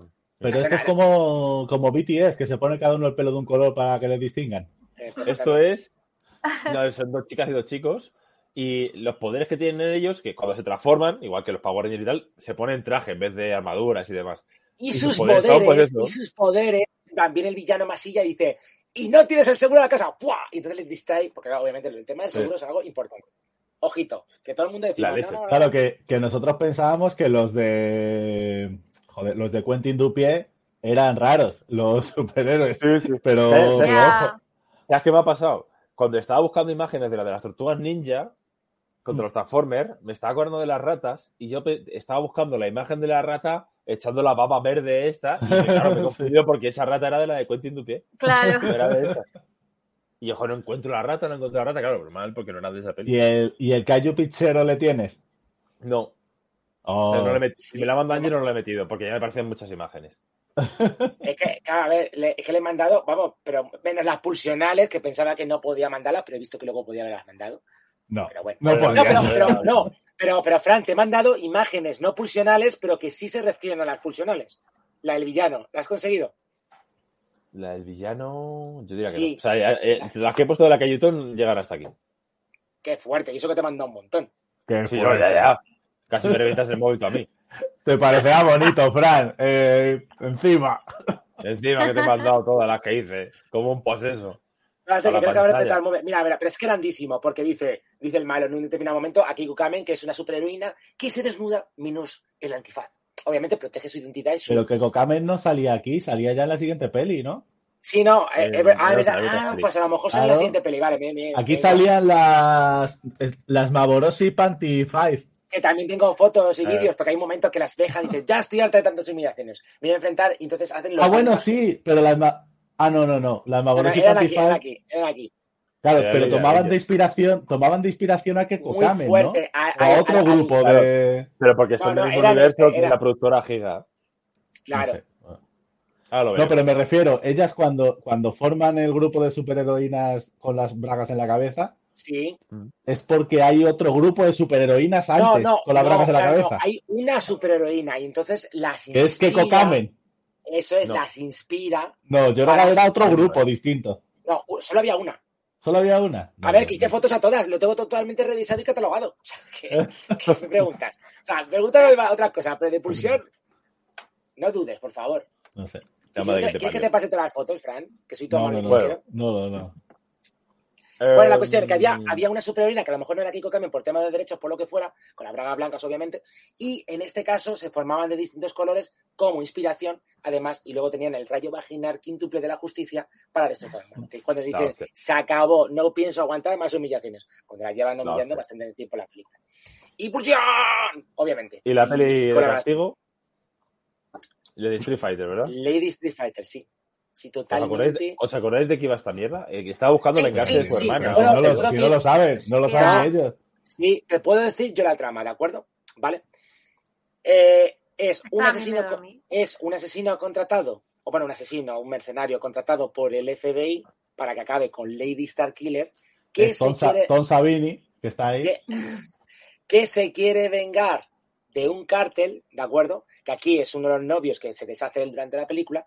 Y en esta trama, al final, pues ella se enamora o más o menos queda prendada por este asesino barra mercenario barra, ¿no? Y se va enfrentando a esta trama en la cual tenían una especie de, No. de club sado, sí, sí, que tenían Pero- un club sado con la Pero niña se de que enamora del, del tío del FBI este, ¿no? el asesino barra mercenario, eh, no, no, este no es, este es uno de los que interroga. No, si Eh, estoy hay- pasando por avanzar, ¿no? Todavía- Claro, hay un el ase- asesino, claro, el hay un asesino- asesino, el asesino del- de la CIA o del FBI eh, es un mercenario. Era, a ver, era barra mercenario, decir, un tío para todo lo que necesitas para los otros. Pero se enamora. A ver, en, la- en la- en el momento, este un momento que está con, la, con el papel, os acordaréis, que está diciendo, es que Lady Star Killing, no sé qué, no sé cuándo, y al final, pues se se enamora un poco de ella y se enrollan. Que la Claro, cuestión. y ahí es cuando chupa el apio, que lo están diciendo en los comentarios. Ah, Sí. vale, vale, vale, vale. Y Pero cuando, habla, y cuando, cuando habla por cuando- teléfono con él. chupa el teléfono. Claro. Sí, no, pero que están en una fiesta Sí. ahí de, Ep- de la isla de Epstein. Están en una fiesta. Esto, Sí. que, que hay, que hay. La gente sadomaso, hay una chica que finge ser que tiene 12 años, que hay un momento en una feria que la van persiguiendo y demás. Que fíjate tener 12 años y ser subnormal. También. Sí, sí, es verdad. Ahí es y la- la, eh, la isla de Epstein. Sí, es que es eso. Y luego, y luego mola bastante porque hay un giro loco de guion al final, hay varios giros locos. Y, y nada, pues mola bastante porque, claro, uno quiere matar a este, el otro le salva, pero se quiere enfrentar. O sea, había momentos en mágico que se asemejaban, pero sí que puedo decir que aquí esta es una auténtica peli de castigo. La verdad, se podía seguir la trama al final, pero sí, era una peli de castigo. Además que no entiendo tampoco lo de superhéroes, la verdad, con esta peli. Pero bueno. No, no, no, No, porque tenía. era la Superwoman-ton. Las guerras. Sí, Oh, pero- y Keiko Kamen, obviamente, obviamente, la película que tenía que aparecer en la Cutricon. Pero Que es Keiko. Valencia. Keiko, Valencia- Keiko creo que es una marca de leche, Keiko. Ángelo. Es Keiko. Vale. Lógicamente. Keiko Kamen, que es una superheroína que, sola, a ver, obviamente tapa su pudor y su identidad, que se desnuda. La pulsión es la pulsión, que sus armas son la pulsión, pero mantiene su identidad. Que hay momentos de, no te quites la máscara. Y hay un momento muy divertido en la película, que es el clímax final, que el malo, que es una especie de arlequín barra Joker, es una cosa muy rara, que es de los rectores que dice lo siguiente. Dice, ¿cómo puedes llamarme malvado una mujer que muestra sin pudor sus partes íntimas? Eres una mujer indecente. O sea, es que son momentos... Y la otra dice, cobrón. No, YouTube, ya, quítalo. Esto sí que no Ya. puedes poner en YouTube. Pero resulta que no te lo mando y tú lo pones. Es que es la hostia. ¡Pucha! Yo lo pasé fatal. Esta- estas escenas del principio lo pasé fatal. Fatal, fatal. Bueno, eh, Porque Ah, es que- torturan a un gato. Torturan a un gato y es que es un gato ¿Qué de verdad que le, le tumban, le dejaron atado al pobrecillo Y gatito le pusieron, le pusieron tetas falsas. y le pusieron Le ponen una las falsa, patas, de verdad. sí, sí, sí, sí, sí. Pulsión Furry. O sea, también os puedo decir que ha sido, este es el malo que yo decía, ha sido eh, la, la de los furries, obviamente. Donde hay pena y alegría. Hmm. Hay que reconocerlo. Pero No, por pero favor, es no eso, haya o sea, mal, mal- no haya maltrato. Es y la única. La única superheroína que oculta su rostro, pero no oculta nada más. Exactamente. Nada más, Al- eso es. solamente Es- lleva, es la- pues eso, la- lleva es- an- La desnudez de la justicia. y por Antifaz, cierto, antifaz, botas y un palo. No lleva por cierto Sí. podéis ver a eh, Fran 3, que tú eres el experto. ¿Qué tiene en la cabeza? ¿Es el del clan del pie o es de una filial? Llevaba como algo de un pie, sí. Sí, ya pues a lo mejor es una filial del clan del pie. Porque eran ninjas también. O sea, pueden estar relacionados los clanes. A saber. A lo mejor hay un crossover aquí ahí. Kamen y las tortugas. Pues Esto, de esto partía de Fran. Sí, sí. No, di, di. La que esto parte de una productora japonesa que hace películas en plan así ralunas eróticas, que se llama Giga. Y luego recuperaremos porque Giga tiene su propio, su propio universo. Claro. Pero bueno, esta, esta peli creo que la van a sacar en Trasorama también, en el DVD de la Cutrecon de este año. Igual que, o sea, Trasorama es la que ha puesto título a Tortugas Ninja contra Transformers. O sea, y aprovechando ya que les cambia el título y pone lo que quiere, yo a Keiko Kamen lo hubiese titulado Quecho Chamen en español. Porque es que está, está, está huevo. No, lo, voy, a, voy a responder al Doctor Hollywood 84 porque nunca hay suficiente pulsión. Recuérdalo, porque es lo que nos une. Al menos en este tejido universal. Pero al final fue una saturación de pechos tremenda. A ver, se Eh, saturación para ti. Es que tú eres vulcaniano, eres de otro planeta. ¿Qué te diga? Ángelo, fue saturación para tu móvil también. Sí, A sí, ver, exacto, exacto. a ver, tengo un móvil de 2 gigas de RAM y, creo que 16 de gigas, o sea que... Es comprensible. Yo cuando vi mi primera Según- teta también. Según Pero esta tú película, fíjate, fíjate que es el equivalente de vulcaniano y por eso casi Fran, su raza irlandesa vulcaniana, casi se ha extinguido. O sea, imagínate. La verdad. Bueno, Vale, entonces, según esta, estaba viendo la siguiente. Según la siguiente. la te siguiente fue otra mentira de la administración Palencia. Sí, No, según esta no. película, si tú eres una mujer que sabe cambiar un neumático, eres una macho woman en potencia. Macho woman. Bueno, realmente es- esto fue una. Esta fue una aventura de, Lloyd- de una mentira de Lloyd Kaufman. O sea, esto fue una mentira de la troma. Sí, que sí, compró sí, la sí, película, la cambió el título y le puso esto, cuando Sí. en realidad, pues, la peli luego no tiene nada que ver con el título. Pero el cartel Ya. de Macho Woman, el cartel de Macho Woman aparece en los, en los escenarios de, de Tromeo y Juliet. Sí. Ap- Sí. Aparece ahí el póster por ahí puesto en una de las casas. Y pues, Sí, estos sí. son una chica que pincha rueda, ¿no? Que recordar, Iba con Sí, va con, va con un tío, va con un vendedor de casas y van a va mirar una casa. casa que la va a comprar. Espera, eh, Fran, muy mal eh, la audiencia. Aleph, eh, no hay saturación de pulsión. Tienes que escuchar más programas de lo que hace Cinefago para seguir nuestro adoctrinamiento y nuestra filosofía, porque te hará mucho más feliz. Ojito. A Fran no, porque Fran es gilipollas, el uno, pero bueno, no, no podemos hacer nada. Bueno, y era, y era el director de Kill Squad, eh, Patrick G. Donahue, que volvía a la Cutrecon después de Kill Squad, que ya pues nos, nos jodió un poco con esa peli. Con esta, pues nos volvió a joder un poco. Sí que es verdad que va, yo creo que de menos a más, ¿eh? Sí, La de sí. Macho Sí, Woman. sí, sí, Sí, sí, sí, sí. sí, sí. Le vas, cogiendo, se... le vas cogiendo el puntillo. Al final es una peli eh, con estructura de violación y venganza, de Raping Revenge. La típica peli Sí, de una tía que la cogen en el bosque, unos paletos, la dan por muerta y luego la tía se arma hasta los dientes y vuelve y Mm. mm, se toma venganza. Pues la estructura es esa, pero lo que pasa es que la tía se convierte en Rambo directamente. Una Sí. mezcla de Rambo y un manitas en casa.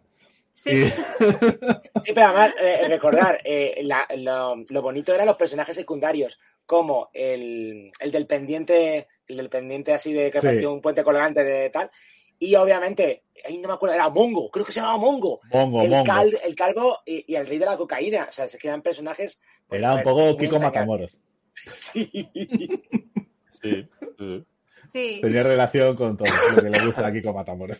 Sí, sí, sí, Que por cierto, a ver, esto por parte de, de los conspiranoicos, siguen buscando similitudes de Kiko Matamoros con una especie extraterrestre.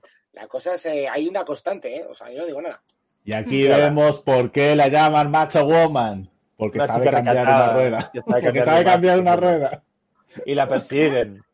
Ah, la persiguen a dos por Y se hora. convierte, y se convierte en Rambo. ¿Ves? Este resumen de la peli, ya. Pero Tarda, tarda un huevo en convertirse en Rambo, ¿eh? Y la película se convierte en una especie, por aquí han dicho la de Dilly Prey, también Blanco Humano, un rollo así. Sí. Pero sí, Sí. que es verdad que luego las muertes molan un montón. Porque Sí. es, se convierte, pues eso, en solo en casa, pero, eh, pone trampas y de todo. Con un Y luego, mosquetero, ¿eh? aparte, hay que recordar también el pincho de Mongo. Que Mongo, que es el malo de la peli, que es un tío enorme, calvo y tal, solo mata poniéndose una especie de casco en la cabeza con un pincho de unicornio de metal y te atraviesa con el pincho. Si no te mata así, no vale. No o sea, él tiene No sus normas. Porque, Él tiene sus ver, normas. porque, vamos a ver, Fran, Es que hay principios. tradiciones. Hay Sí. tradiciones, como las narcomegas. O sea, las narcomegas te lo puedo decir. En todo caso, em, eh, se me ha ido la olla de lo que te iba a decir. Pero- que en la, en la película, verdad, que los, los combates me hicieron bastante gracia, pero ¿os acordáis de un momento absurdo de una película que creo que se cayó del montaje? Hay un momento que la están asediando, ella está encima del coche y están los tíos pues al lado del Sí, coche y sí. surge algo debajo del coche como depredador y se los va cargando, pero nunca, Sí, nunca vuelve a aparecer ese depredador. Claro, pero es, es- son unos chicos que la recogen cuando al principio ya todavía no se ha convertido en, en una asesina sin piedad. Y se paran en medio del bosque, porque los chavales se van a querer aprovechar de ella encima.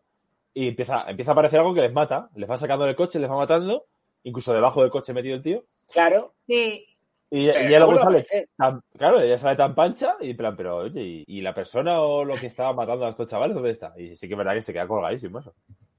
Y luego está también la escena del chino japonés, que prácticamente no había aparecido en toda la película y de repente cuando están todos luchando aparece, como en todas las buenas pelis de acción, es obviamente. un, un japonés que sabe artes marciales y que empieza ahí a hacer su baile de guau, guau, guau, guau.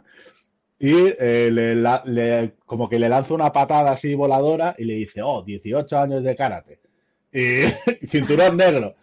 Y, y ella le clava un pincho en la cara y dice, Es verdad. "Eh, 8 años de ballet.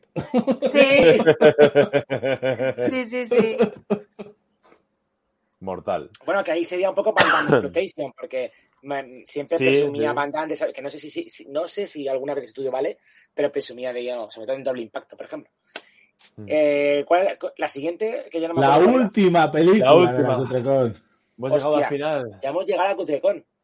13. Agárramela, que me crece. Bueno, eh, Lady Avengers. Pulsión. La pulsión unida jamás será vencida. Bueno, Eh, por Ah, aquí hostia, que verdad. Hostia, nos recuerdan las No, escenas- hombre, no, no sé quién eres, pero te odio ya, Ale. No, vamos a ver. Eh, fuimos eh, los voluntarios y yo, a, eh, ¿cómo se llama? Héctor, no, Eric.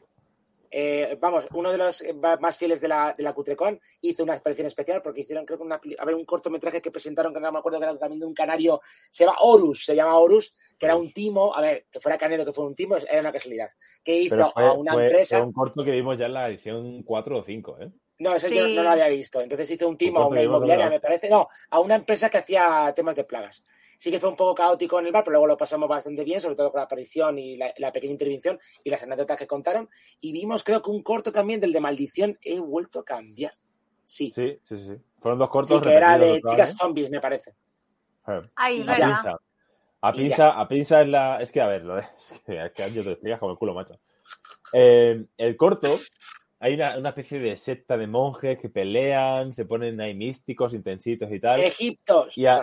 Y al final. Y al final. te Egiptos. pone- y al final te pone. Egiptos. Egiptos. Y al final te pone. Soy a Enrique de. Vicente. Y al final eso te pone a pinza. Y es, es la empresa para la cual está hecho- haciendo un corto el tío este. Pero ya está. Todo lo de antes te importa una mierda. Y es como el anuncio más caro que, que- que he visto en mi vida. Eh, exactamente. Y que fuera canario y fuera un timo es una casualidad. ¿vale? Porque también hay peninsulares que timan. Eh, por ejemplo, Fran 1.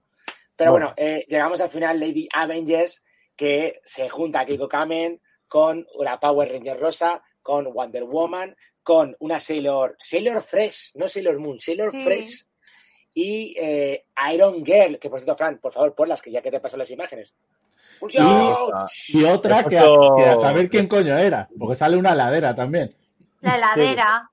Aquí no está, fíjate, no estaba aquí. La de la derecha es No, pero si es que la heladera No. sale de vez en cuando. Eh. No la Se olvida- es que hasta ellos se olvidaban de que era parte bueno, del grupo. para, para, Fran, que sepáis, Pero este es traje... que además el tema, el tema de la heladera era muy turbio. En plan de, porque al final. Sí, sí. Sí, como que le había gustado. que, que se- que sepáis, este traje es canon en Marvel. O sea, no es que hayan hecho una copia chusta, sino que hay una de las versiones, no me acuerdo si la lleva Iron, eh, Iron Heart o la lleva Tony Stark. Pero sí que este traje es canon en los cómics de Marvel y juraría que de Salvador La Roca, tú que eres fan, Fran 3. De la roca. No, Salvador La Roca, el dibujante español. De la roca. La roca he dicho. ya, pero, pero no es de rock. es- No, que si es de, que si es de la roca, la roca todo junto, joder. Sí, sí, Salvador, por eso he dicho Salvador. Bueno, también La Roca es Salvador. Bueno, da igual. La cuestión, que me, me hizo, me, me impresionó que fueran fieles al concepto del traje. O sea, que no es que sea de mercadillo, A sino ver, hay un- es- hay un- ya que copian, ya que copian, pues, pero no- sinceramente no sé si aparecieron un, copy- un traje idéntico a este, ¿no? Pero vamos, que les da igual. Aquí está la Sailor Moon, Me encanta, la me encanta. de rosa. Y Bueno, luego y los los villanos. malos, es que no estaba, claro, no estaba atendiendo. No sé si se hablado, hablado de los villanos, pero los villanos son Predator, Predator, Predator. sale en esta peli Predator. el, el arlequín de Keiko Kamen, sí, y uno de los malos, que es el que tiene eh, alas de murciélago eh, en la cabeza. Sí. Es un villano creado también por el creador de Mazinger Z, que hay que decir que. Keiko Kamen, claro, Keiko, Keiko Kamen está creado por el creador de Mazinger Z. Exactamente. Y eh, Evil Man, que dice Angelo, es el de los murciélagos en la cabeza, el de las alas de murciélago en la cabeza. Exactamente. Que mi, Y luego había- es fan. Y luego había uno que era una mezcla del hombre elefante y Freddy Krueger. Es verdad. Y no me acuerdo, había Y otro luego más. estaba era- el, el malo de Iron Man 2. Es verdad, el, Es verdad. Estaba Mickey Mickey Rourke. Rourke. Estaba Mickey Rourke. Fran, que te he mandado foto. de Mickey Rourke. estaba Mickey no, Rourke, no, sí. La foto llega hasta aquí. Anda, que has elegido entonces. Hasta aquí hemos llegado. Hombre, ¿qué quieres, tío? El tiempo que he tenido. Anda que has elegido significa que no tendrías que haber elegido, porque para Ángelo elegir no existe. Es poner No. todo. Todo, todo, todo. Ah, bueno. Pero, Me Fran, pidió, por eso te elegí a ti. Espérate, porque me falta una última cosa.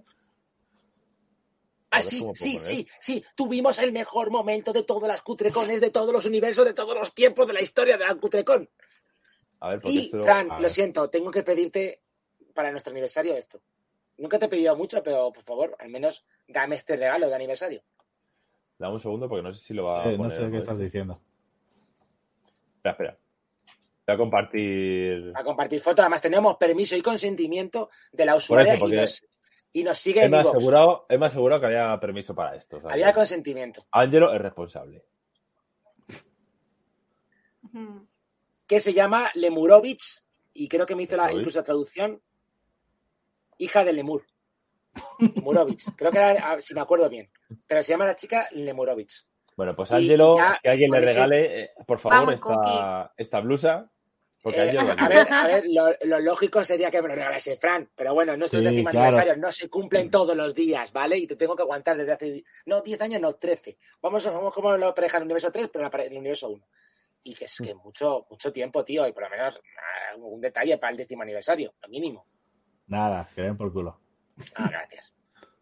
Bueno, a- algún alma caritativa me, me donará algo de Nicolas Cage. Aunque ya tengo preparado la introducción del siguiente programa que será el de Nicolas Cage, Cage, Cage, Cage, Cage, el 150. 10 años y 150 programas. Ni pero Fran Ángelo- uno se lo cree. Ángelo me ha asegurado que quiere esperar a que a poder haber visto Renfield para meter Renfield en ese programa, o sea que el siguiente programa va a tardar en llegar. No, no, es que me da la idea, Fran, ¿no? Fran 3 es que ha sido cómplice de todas las burradas y pesares que está sufriendo Fran 1 y es el cómplice Fran 3. De vez en cuando nos intercambiamos los universos, porque mientras Vicky y Fran 1 descansan, nosotros hacemos infamias. Porque realmente, eh, como vulcaniano, realmente le interesa eh, el caos y la épico decadencia que yo también le puedo aportar. Los Franes realmente hay una constante multiversal que no pueden vivir sin mí. Ojito.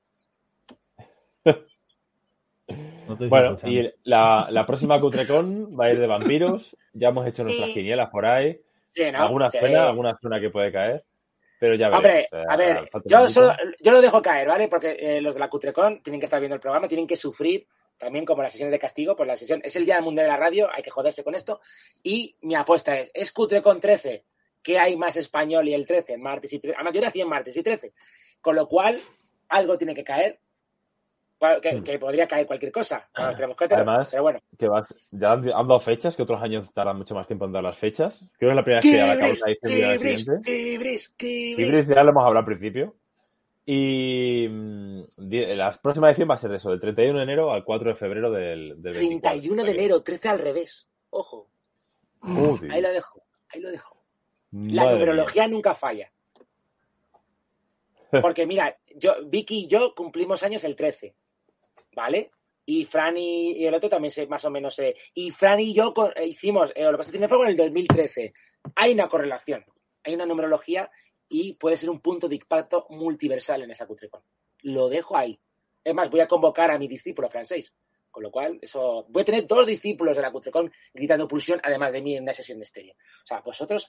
Y, y bueno, y si Paco Fox y la Cutrecon trae Kibris, eh, no, voy, no voy a prometer nada porque sabéis que ya voy a hacer las burradas de por sí, pero iremos pensando en alguna locura. Alguna locura Mm. se va a hacer. No, pero como dicen aquí, Mm. huele a muerto, ojalá hubiese ahí un Pues yo no he acuerdo sido. con, con V-Ball y traigan Blue Rain también, que eso también tiene lo suyo. Sí, está sí, la- sí. Es que hay un montón, puedes tirar por un montón de sitios. Está Sí, la sí, sí, de. sí, eh, yo, ¿cómo era? Yo compré una moto vampiro, que la acaban de, su- que la he la visto acaban de gracias subir a. Amazon. La acaban de subir a Amazon además ahora. Blácula. Está Blácula, por supuesto. Pero Brácula ya, Brácula ya estuvo. Y no, no Blácula gusta repetir. estuvo. Blácula ¿Cuándo ¿No estuvo. fue la que, ¿Qué vimos? ¿Brácula o Condemor del pecador de la Prada? No, Con Demor. Blácula. Con Demor. Yo digo Blácula. Blácula. Blácula. Blácula. No, Blácula. Blácula, Blácula no me suena que haya estado. Si acaso Blácula alguna. Está Estuvo- Zoltan, estuvo el hijo- Zoltan, el, el hijo perro de de Drácula. Zoltan, Zoltan también la he visto, pero es que esta es que está mencionando Fran, porque Fran tiene una videoteca en casa y me dejó. Eh, yo me compré una moto vampiro que es brutal. Oh, bueno, y la que, la que tiene que estar sí o sí, Jesucristo cazavampiros. Por También. supuesto, por supuesto. Con el si santo. por supuesto, porque ya salió eh, la, la última Navidad Sí. del universo, tiene que salir la película, el corto original. O sea, pueden tirar de muchas cosas, pero bueno, ahí ya estamos dando pistas. Que me suena además que era eh, Jesucristo contra eh, tal, salía el santo y salió un ejército de lesbianas, creo, también. Sí, sí. Que además fue reseñada en la página de web de Cinecutre. No me acuerdo si fue en la nevera de Cacamano, en qui- quién llevaba esos artículos, que te descojonabas uno leyéndolos, y en uno de ellos, pues, eh, era entero eh, sobre Jesucristo cazavampiros. Y, ojo, ¿cómo que no se repite? Ah, bueno, no se repiten. eh, No. que no, Ah, la peli no las pelis no se repiten. Ah, vale, vale. Bueno, Bueno, pues a, a lo a que ver, iba. Bueno, algo, Han algo repetido The Room, por ejemplo. Han repetido Best Friends No. 1. Best The Friends Room. 1 la repitieron. The Room, fue, Oh. The Room fue un pase que se hizo especial por ahí y luego ya se puso en la Cutrecom. Claro. De- Best Friends 1 la repitieron. ¿Ves? Sí. Es uno puede ser, claro, porque se hizo luego la maratón con la 2. Ah, Sí, sí, ah sí, pues sí. la repitieron. Sí, es Eso es verdad. cierto. ¿Y, la, ¿Y quién mató al capitán Alex? Tengo mi duda de si se repitió o no. No, Puede ser. igual fue, fue en un este eh, que se hizo de Wacalibut y luego ya en Cutrecon, o al revés. Bueno, la cuestión, Bueno. es que, la, la cuestión es que para el próximo año, Kibri. Y, bueno, y, y un montón de vampiros chinos que traerá Trasorama también de estos que saltan, eh, seguro. Tal cual. Vampiros. Y eh, la Cayutón saltarines. 3. La. Cayutón 3. 3. Bueno, que- espero que haya tríos de Cayutón, pero bueno, la cuestión. Eh, Kibris, nunca se ha repetido. Kibris. Kibris. Hostia, si hay Illuminati ya me estoy a la cabeza. Dios. Illuminati confirme. Bueno. Seguimos con nuestras conspiraciones. Seguimos para el próximo programa, programa 150. ¿Y quieres que despida, Fran? Sí, estaría bien. Vale. Mientras eh, Fran, el maestro de las artes arcanas se toma un bocata de mortadela y tiene asista a la quinta dimensión, dejamos en paz en el castillo de Béjar y en Carabanchel Bajo, mejor que el alto, que mejor que el bajo, que puedan descansar de nosotros, muy inventarios, leerles porque son decentes y nosotros somos más infames, que me podéis encontrar en Bullywood de Angelo, y a el ilustre Franchico en fotogramas. Pero ahí encontraréis la parte infame de fotogramas. Bien, entonces yo me voy y me voy a combatir escarabajos gigantes mutantes peloteros de Marte junto a Lorena, Eva, eh, Vicky si me quiere acompañar, eh, Fran 3 le castigamos como cocinero irlandés y experto en explosivos plásticos y pasteles. Y como siempre solemos decir, que no sed buenos en malo, pero no como el infame Angelo Clavani y, y el ilustre Fran Chico, que la pulsión nos acompañe y Fran, como suelen decir en Galicia, Arrañala raparigo. Increíble, te ha hecho decirlo, increíble. Ha cedido. Oh, Dios mío. Chao, Adiós. chicos. aquí sí me ven cuando hago esto.